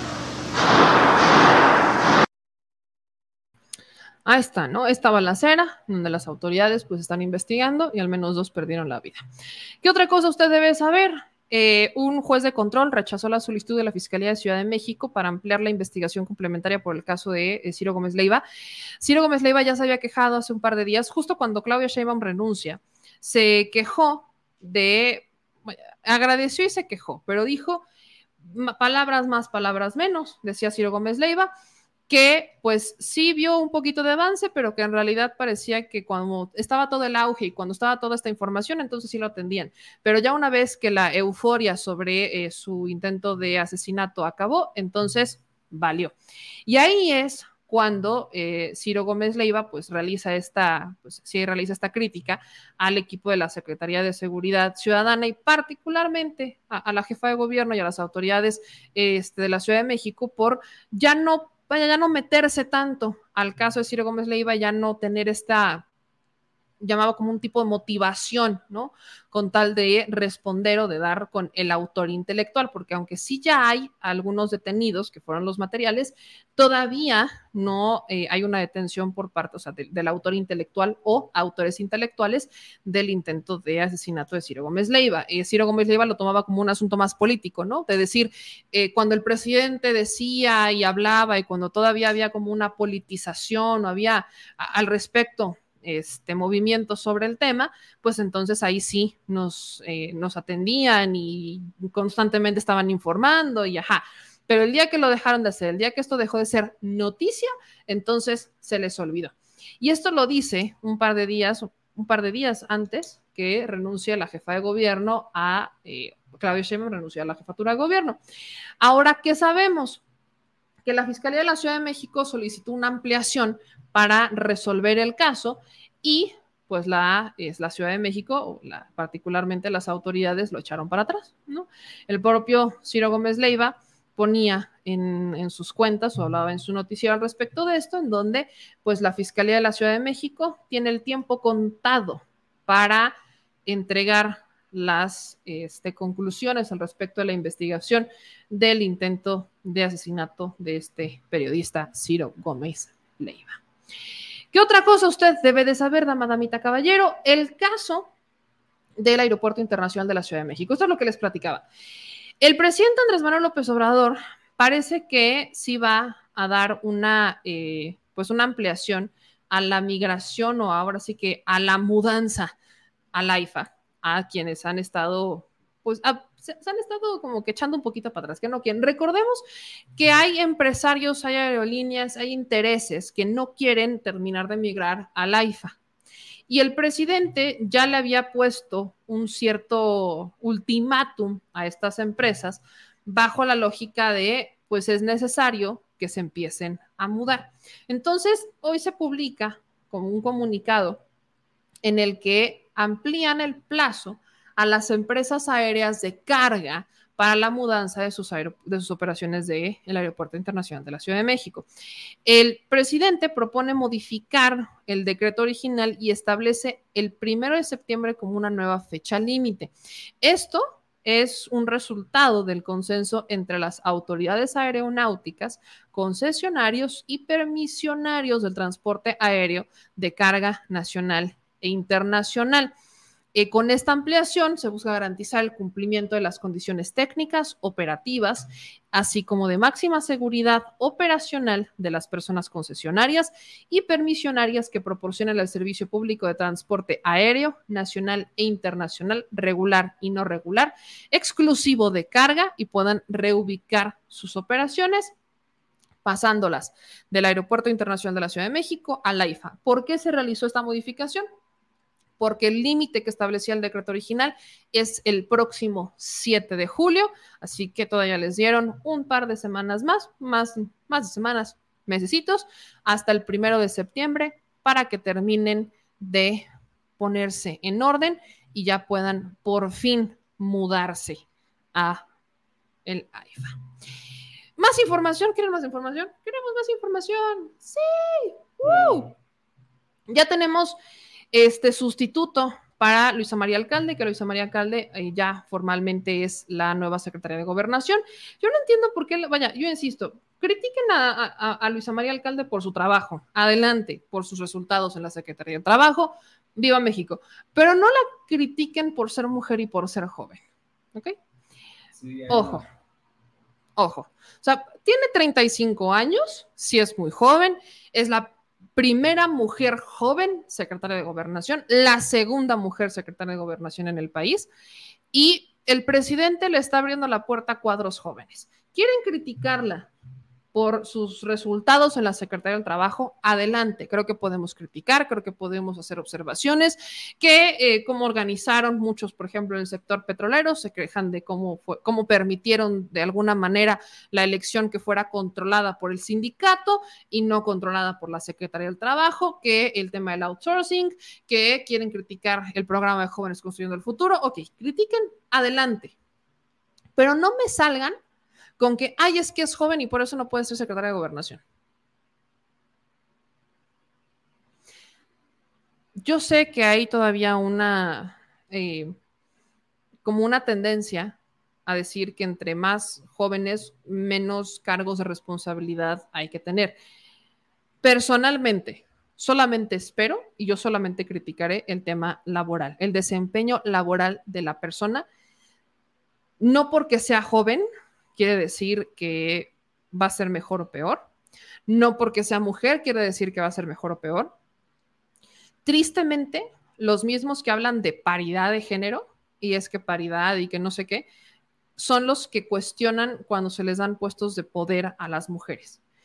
Los que van por la vía diciendo, no, es que necesitamos más cargos para los jóvenes, lo que no están especificando es que quieren más cargos para los jóvenes de sus filas y no para los jóvenes de las contrarias. O sea, los discursos se limitan demasiado. No podemos decir que todas las dependencias han sido perfectas, claro que no. Creo que sería un error decir que todo ha sido perfecto en esta administración, por supuesto que no. Particularmente en el caso de Jóvenes Construyendo el Futuro, algo que se ha cuestionado mucho es cómo algunas empresas lograron darle la vuelta a las reglas de fiscalización, si le quieren llamar así, del propio programa, porque algunas empresas lograron encontrar la manera de ponerse de acuerdo con los jóvenes para que no fueran a trabajar y solamente fueran ciertos días, para que las empresas pudieran tomar la evidencia que te pide la plataforma para cumplir con los entregables y que los jóvenes pues les daban una parte y ellos se quedaban, las empresas se quedaban con un gran, una gran proporción. Esto sí, sí ha pasado, a mí me lo han denunciado muchísimo cómo hay ciertas empresas que han manejado ese tipo de mecanismos y todo programa social en su implementación necesita una clara supervisión para entonces ir apretando las tuerquitas de en dónde están estos problemas y cómo los vamos a solucionar que en el caso del outsourcing, por ejemplo, en contra de Luisa María Alcalde, se fueron mucho con él. Es que todavía no han solucionado como tal el, el, caso del outsourcing. Sí, hay muchas empresas que se han estado resistiendo, que han estado pidiendo eh, una prórrogas y prórrogas y prórrogas y prórrogas, ¿no? ¿Se acordan? Cómo hay una cantidad de empresas que dicen, no, es que cómo es posible que nos vayan a quitar el outsourcing y que entonces la empezaron a mover y todo esto, ok, pero ¿qué también ha pasado bajo la administración de Luisa María Alcalde? El tema del salario mínimo. ¿No? El salario mínimo ha sido un trabajo entre la Secretaría del Trabajo y la Comisión Nacional este, Reguladora de los Salarios y como de los empresarios. Ella, mujer joven, tuvo que sentarse a negociar con empresarios y tuvo que sentarse a negociar con este, las comisiones que, justamente la comisión que controla el salario mínimo para ver si se podía subir y sobre todo romper este estigma que al incrementar el salario mínimo, entonces íbamos a disparar la inflación. Eso lo tuvo que llevar este, Luisa María Alcalde. El tema de la participación de mujeres en el, el mercado laboral, el tema de los días de vacaciones, que todavía, y lo dejaré, está en veremos, porque la reforma de vacaciones justas no tiene mucho que se realizó y todavía falta aceitarla y todavía falta meterle sus, sus últimos arreglitos. Pero vaya, aquí en México ni siquiera estábamos, échense esta, ¿no? Y lo critiqué mucho. Cuando estamos hablando de reformas laborales, por ejemplo, en Europa, en Alemania, están ya en un tema de reformas de vamos a experimentar de los, en vez de tener, no sé, seis días laborales, tener cuatro, cuatro días laborales. Aquí en México, vaya, estamos muy lejos de hablar de cuántos días laborales. ¿Lo han propuesto empresarios? Sí, sí lo han propuesto. Pero como tal, no estamos en un escenario en el que vayamos a discutir, vamos a reducir los días laborales. Lo que aquí se discutió, y eso es algo que México estaba muy rezagado y aquí intentó equilibrarse, pero seguimos rezagados, es en el tema de las vacaciones justas. Porque era hacerle entender a los empresarios que si no dan vacaciones justas, están perdiendo ingresos. Imagínense esta. Había que hacerle entender al empresario que si no se daban vacaciones justas, si no le daban vacaciones justas a sus empleados, entonces estaban perdiendo dinero. Entonces, está el tema de las vacaciones justas, que sí también entró desde la Secretaría del Trabajo, pero sobre todo se trabajó en, en, el Senado de la República. Ahí se trabajó mucho más el asunto de las vacaciones. El empleo formal fue un trabajo un poco en conjunto con el IMSS. Y el reparto de utilidades yo lo dejaría en stand-by porque hay algunas empresas que sí hubo un reparto de utilidades y otras no. Según los reportes de la propia Secretaría del Trabajo, se supone que el reparto de utilidades creció un 144% entre el 2020 y 2022. Es, muchísimo. es demasiado, demasiado como para que no sea noticia, ¿no? Eh, el tiempo de resolución de conflictos laborales eh, bajó en un promedio de seis años a menos de seis meses el tema de contratos de protección patronal, al menos de 100 mil se dieron por terminados. La subcontratación, 3 millones de trabajadores fueron reconocidos por sus empleadores reales.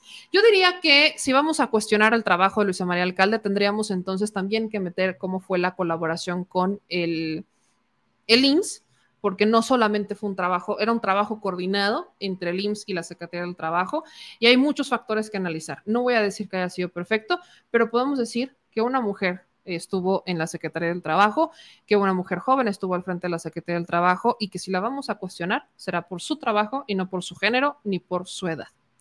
Yo no he visto quejas grandes para No, yo sí. Yo sí, uy, sí. Métete al lado de la oposición. Y eh, mucha gente de bueno, oposición y no de no oposición. Te van a hablar del papá.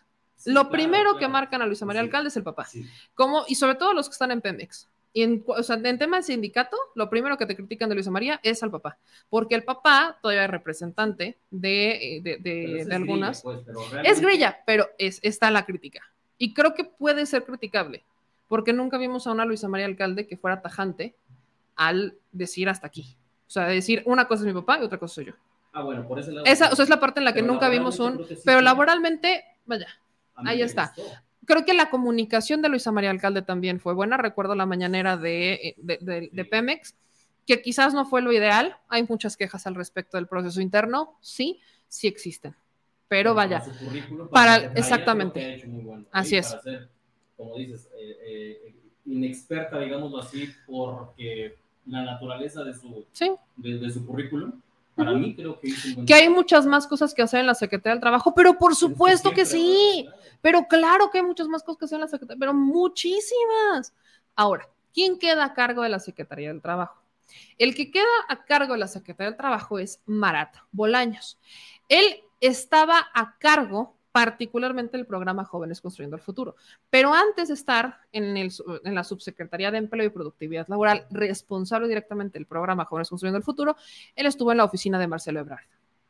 Él estaba como particular de Ebrard, si no estoy mal. Marat, Marat Bolaño. Estaba en la oficina de, de Marcelo y de ahí brinca la Secretaría del Trabajo con Luisa María Alcalde, se queda como responsable del programa Jóvenes Construyendo el Futuro y ahora es el nuevo secretario del Trabajo, mientras Luisa María Alcalde pues es la nueva secretaria de Gobernación. Ahí está, ¿no? Este es Marat Bolaños, aquí está con el presidente, aquí él está atrás, Marat Bolaños es el nuevo secretario del Trabajo. Él también es joven y no he visto que lo critiquen, fíjense, qué cosa tan interesante. Así como que digas, uy, se, ve, se le ven los años de experiencia en las canas que tiene. Evidentemente no. Y no hablo del presidente, hablo de lo que está atrás. Evidentemente Marat no es una persona así que digas, uy, qué mayor, qué mayor. Y a él no lo criticaron, fíjense qué cosa tan interesante. A Luisa María, uy, no, se pasaron. Que es que de, de promocionales de Morena a secretaria de gobernación. Sí se mancharon. Neta, Chumelito haciendo alarde de... Estaba- estaba, creo que- Me encanta, o sea, Chumel todavía... No, no estaba... ¿Cuál? O sea, Luisa María Alcalde estaba... O sea, el spot de Luisa María Alcalde. No, no, pero había, hay, hay una... No, porque las fotos... son- Aguas con las fotos que hay muchas que inteligencia artificial está Sí, metiendo. claro, por eso, pero refiero de todo la subieron y Sí, claro, pero, o sea, Luisa María Alcalde, el, el, el asunto que hay que resaltar de Luisa María Alcalde es que ella viene desde el trabajo de las bases, ahora sí que de las fuerzas básicas de Morena. Creo que Luisa María Alcalde tendría de alguna manera que ser el ejemplo, quitando a sus papás, o sea, qui- quitemos a sus papás del factor escenario, el ejemplo de cómo un, de cómo los partidos políticos son una herramienta para acceder al poder. ¿Y, ¿Y por qué digo quitar a los papás? Porque Luisa María Alcalde participó en las asambleas, en la formación política, se aventaba los spots, etcétera, etcétera. E- Estaba en la defensa de la 4T. Normalmente los hijos de los políticos en los partidos políticos no hacen eso. Están cómodamente sentados esperando que papá o mamá les terminen de amarrar el cargo. Ella no, ella tuvo una participación política como lo hizo su mamá, porque su mamá también está dentro de Morena. Entonces tuvo una participación política dentro del partido y terminó siendo la secretaria del Trabajo luego la secretaria de Gobernación. Eso indudablemente pasó. Así que que quieran reducir lo que pasó. Ay, es que ahora es, es que joven y que no sé qué, y es que pasó de los spots.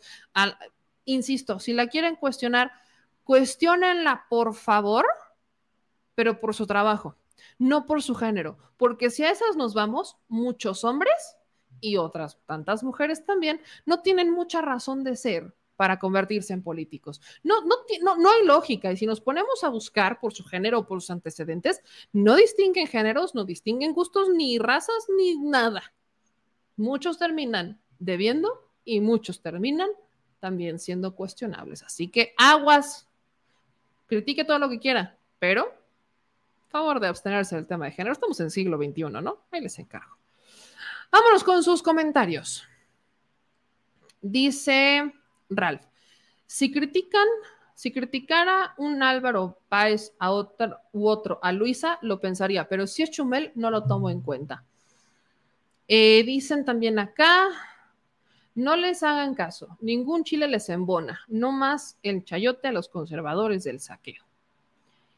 Dicen por acá, Luisa María, alcalde y su mamá son claudistas, muy allegadas a Claudia, y ahora desde Sego, obvio, la va a apoyar en política, no hay nada, casualidad. Si apoyan a Claudia Sheinbaum desde la Secretaría de Gobernación, aguas, porque entonces también se están metiendo en broncas porque hay reglas internas de las que dijeron no. Y dos, porque legalmente, si apoyan a, a Claudia Sheinbaum desde la Secretaría de Gobernación o se- desde cualquier otra secretaría, de la que sea, entonces están prestando a una investigación por financiamiento ilícito de una campaña que de por sí está fuera de tiempo. Así que, ojo, eso también yo no puedo decir que sí, pero ojo. Cristina del Castillo dice, hay que resaltar que en cinco años no se resolvió lo de Notimex. El caso de Notimex, creo que nunca hubo voluntad para resolver el caso de Notimex. Creo que en realidad fue como vieron el caso de Notimex y dijeron, no, déjenlo morir. Honestamente, creo que nunca. Este, dicen acá también en sus comentarios, los sindicatos corruptos vividores siguen felices y con tenis. Arlequín, tú hablas bien de Luisa María solo porque tiene el mismo tipo de cabello que tú te mimetizas. ¿Todo bien en casa, Arlequín? ¿Todo bien en casa? ¿Todo, bien? ¿Te pago una terapia? ¿Te recomiendo a mi psicóloga? ¿Mi psiquiatra? ¿Alguien? No sé. ¿De dónde sacan? Jesucristo.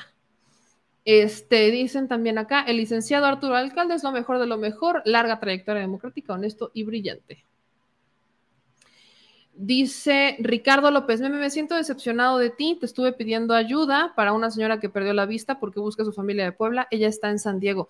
Ricardo, hay dos, perdón, no había visto el caso, no lo había visto. Todos los asuntos, esto es por uno, por otro lado, todos los asuntos que tienen que ver con mexicanos en el exterior, les hemos pedido que nos ayuden mandándolos a el teléfono del señor productor. ¿Por qué? Porque desde ahí estamos manejando Migrante B y aparte el señor productor tiene una larga trayectoria y experiencia con asuntos migrantes y nos puede ayudar justamente a ver ese tipo de casos. ¿Por qué? Y, lo explico de esta manera. ¿Qué más quisiera yo que tener todo un desplegado de recursos humanos, sobre todo, para apoyar a las personas que nos piden ayuda, gestiones, asesoría y demás? No lo tengo, lamentablemente. Literal, solamente somos ping-pong. Y el productor también tiene otra chamba, o sea, tiene otra chamba el productor. Y aparte, nosotros acá tenemos, estamos haciendo lo que podemos con lo que tenemos. Entonces, perdón si no puedo ver todos los casos. Hemos dividido un poco el tema. Y te pido mucho, Ricardo, que me ayudes mandándole un mensaje al señor productor para ver de qué manera podemos ayudarla, ¿no? Ahí está el teléfono de Migrante B, que es el más 5255 4515 463. Te lo pido por favor para ver si la podemos apoyar, si podemos apoyar de todas formas, alguna manera.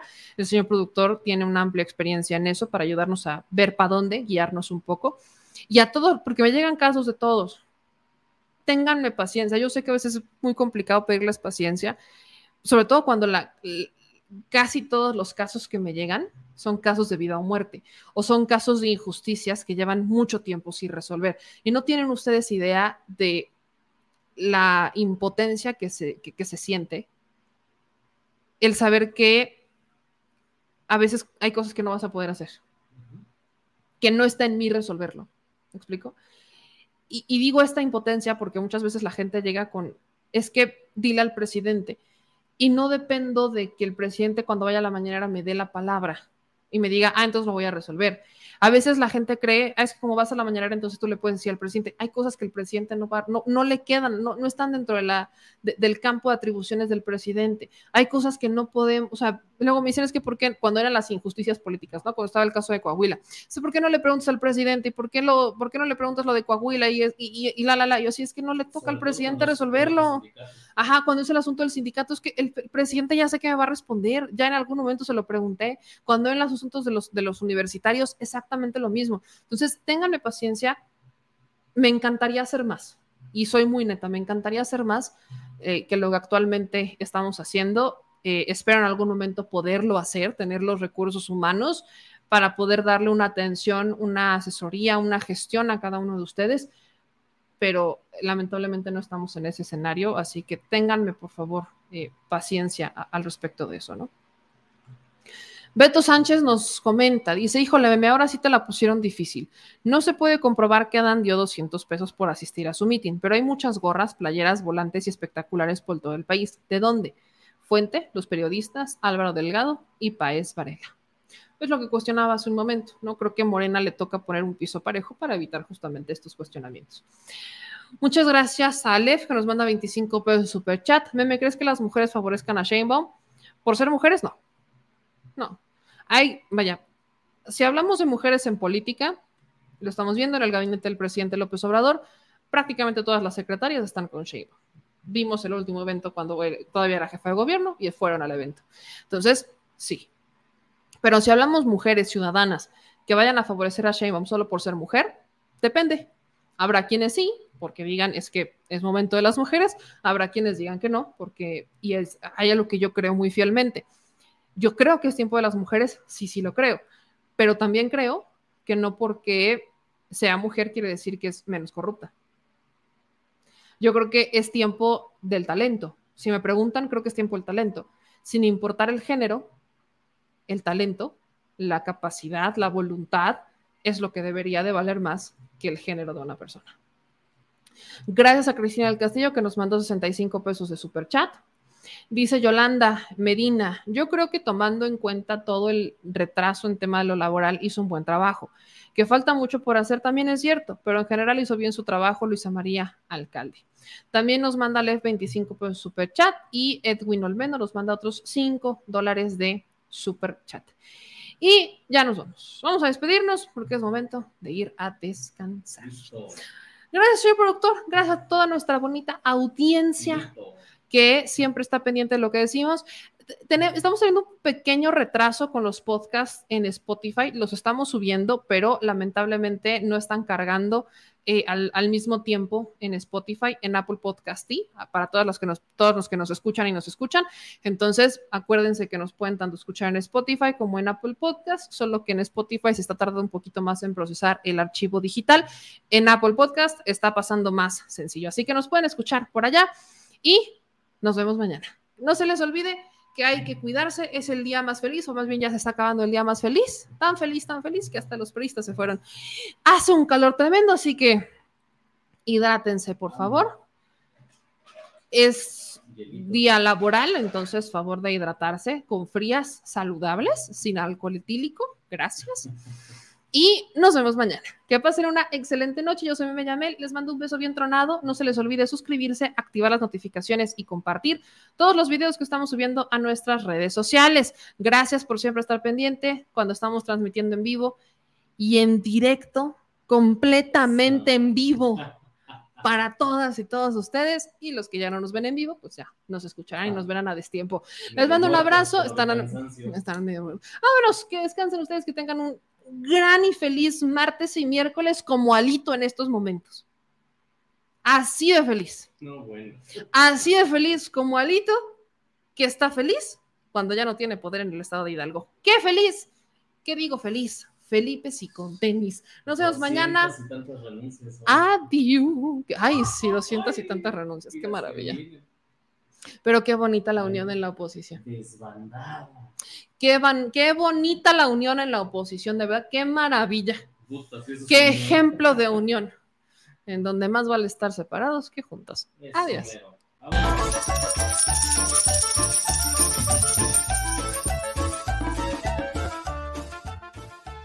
al Chile. Recuerda que una forma de apoyar nuestro proyecto e impulsarnos a generar más y mejor contenido es a través de los superchats en nuestras transmisiones en vivo. Solo tienes que dirigirte al recuadro donde escribes mensajes, darle clic al símbolo de moneda, colocar los datos de tu tarjeta bancaria, el monto a donar y de forma inmediata se verá reflejado en un recuadro de color con el mensaje de tu preferencia. Otra manera, por si no nos alcanzas a ver en vivo, es ir a la descripción de nuestro video de YouTube, darle clic a la liga de PayPal, y repetir el proceso como en los superchats. Ese recurso llegará directo a nuestra cuenta bancaria. En Facebook también puedes apoyarnos de forma mensual. En el inicio de nuestra página encontrarás el botón Quiero colaborar. Ahí podrás adquirir una membresía que nos impulsará a seguir combatiendo la infodemia desde esta plataforma. Y si eres de los que no confía en la tecnología, puedes hacer un depósito o transferencia a nuestro número de tarjeta Banamex, desde cualquier establecimiento, banco y hasta tu aplicación móvil. Anótalo. El número es 4766-8415-9203-0897. Recuerda, esto es completamente voluntario. Y es una forma de apoyar e involucrarte más con este proyecto independiente. Hazlo tuyo y comparte.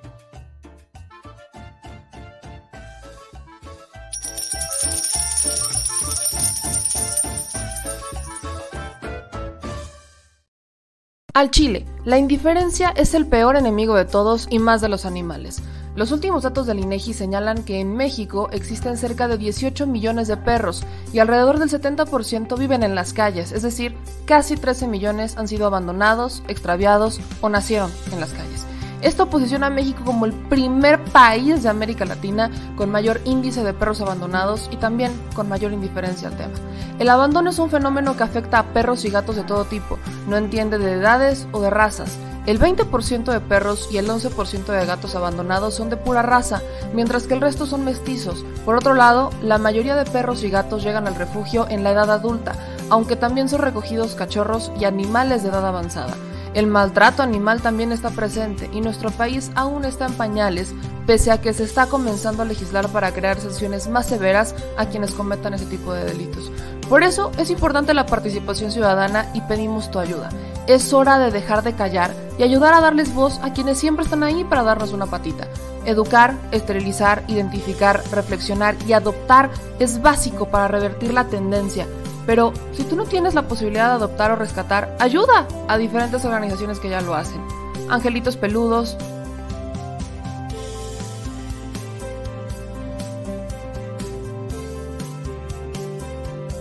Amor sin raza.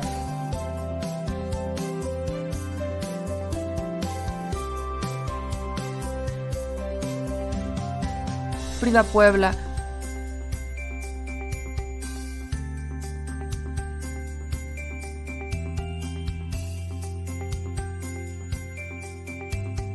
Rivera Rescue,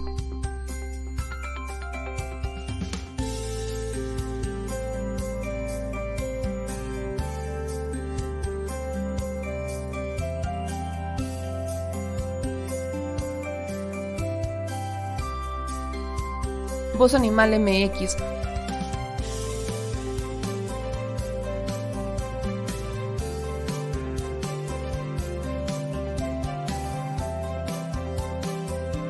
el albergue San Cristóbal,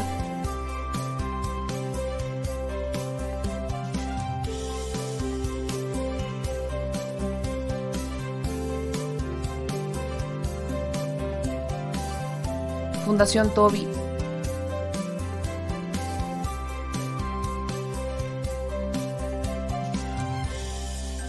o Patitas Invisibles son algunas de las organizaciones a las que constantemente donamos y apoyamos, pero no es suficiente. Ayúdanos a que sean más voces las que salven vidas. Sus patitas, de verdad, pueden salvar tu vida. Difunde y dona.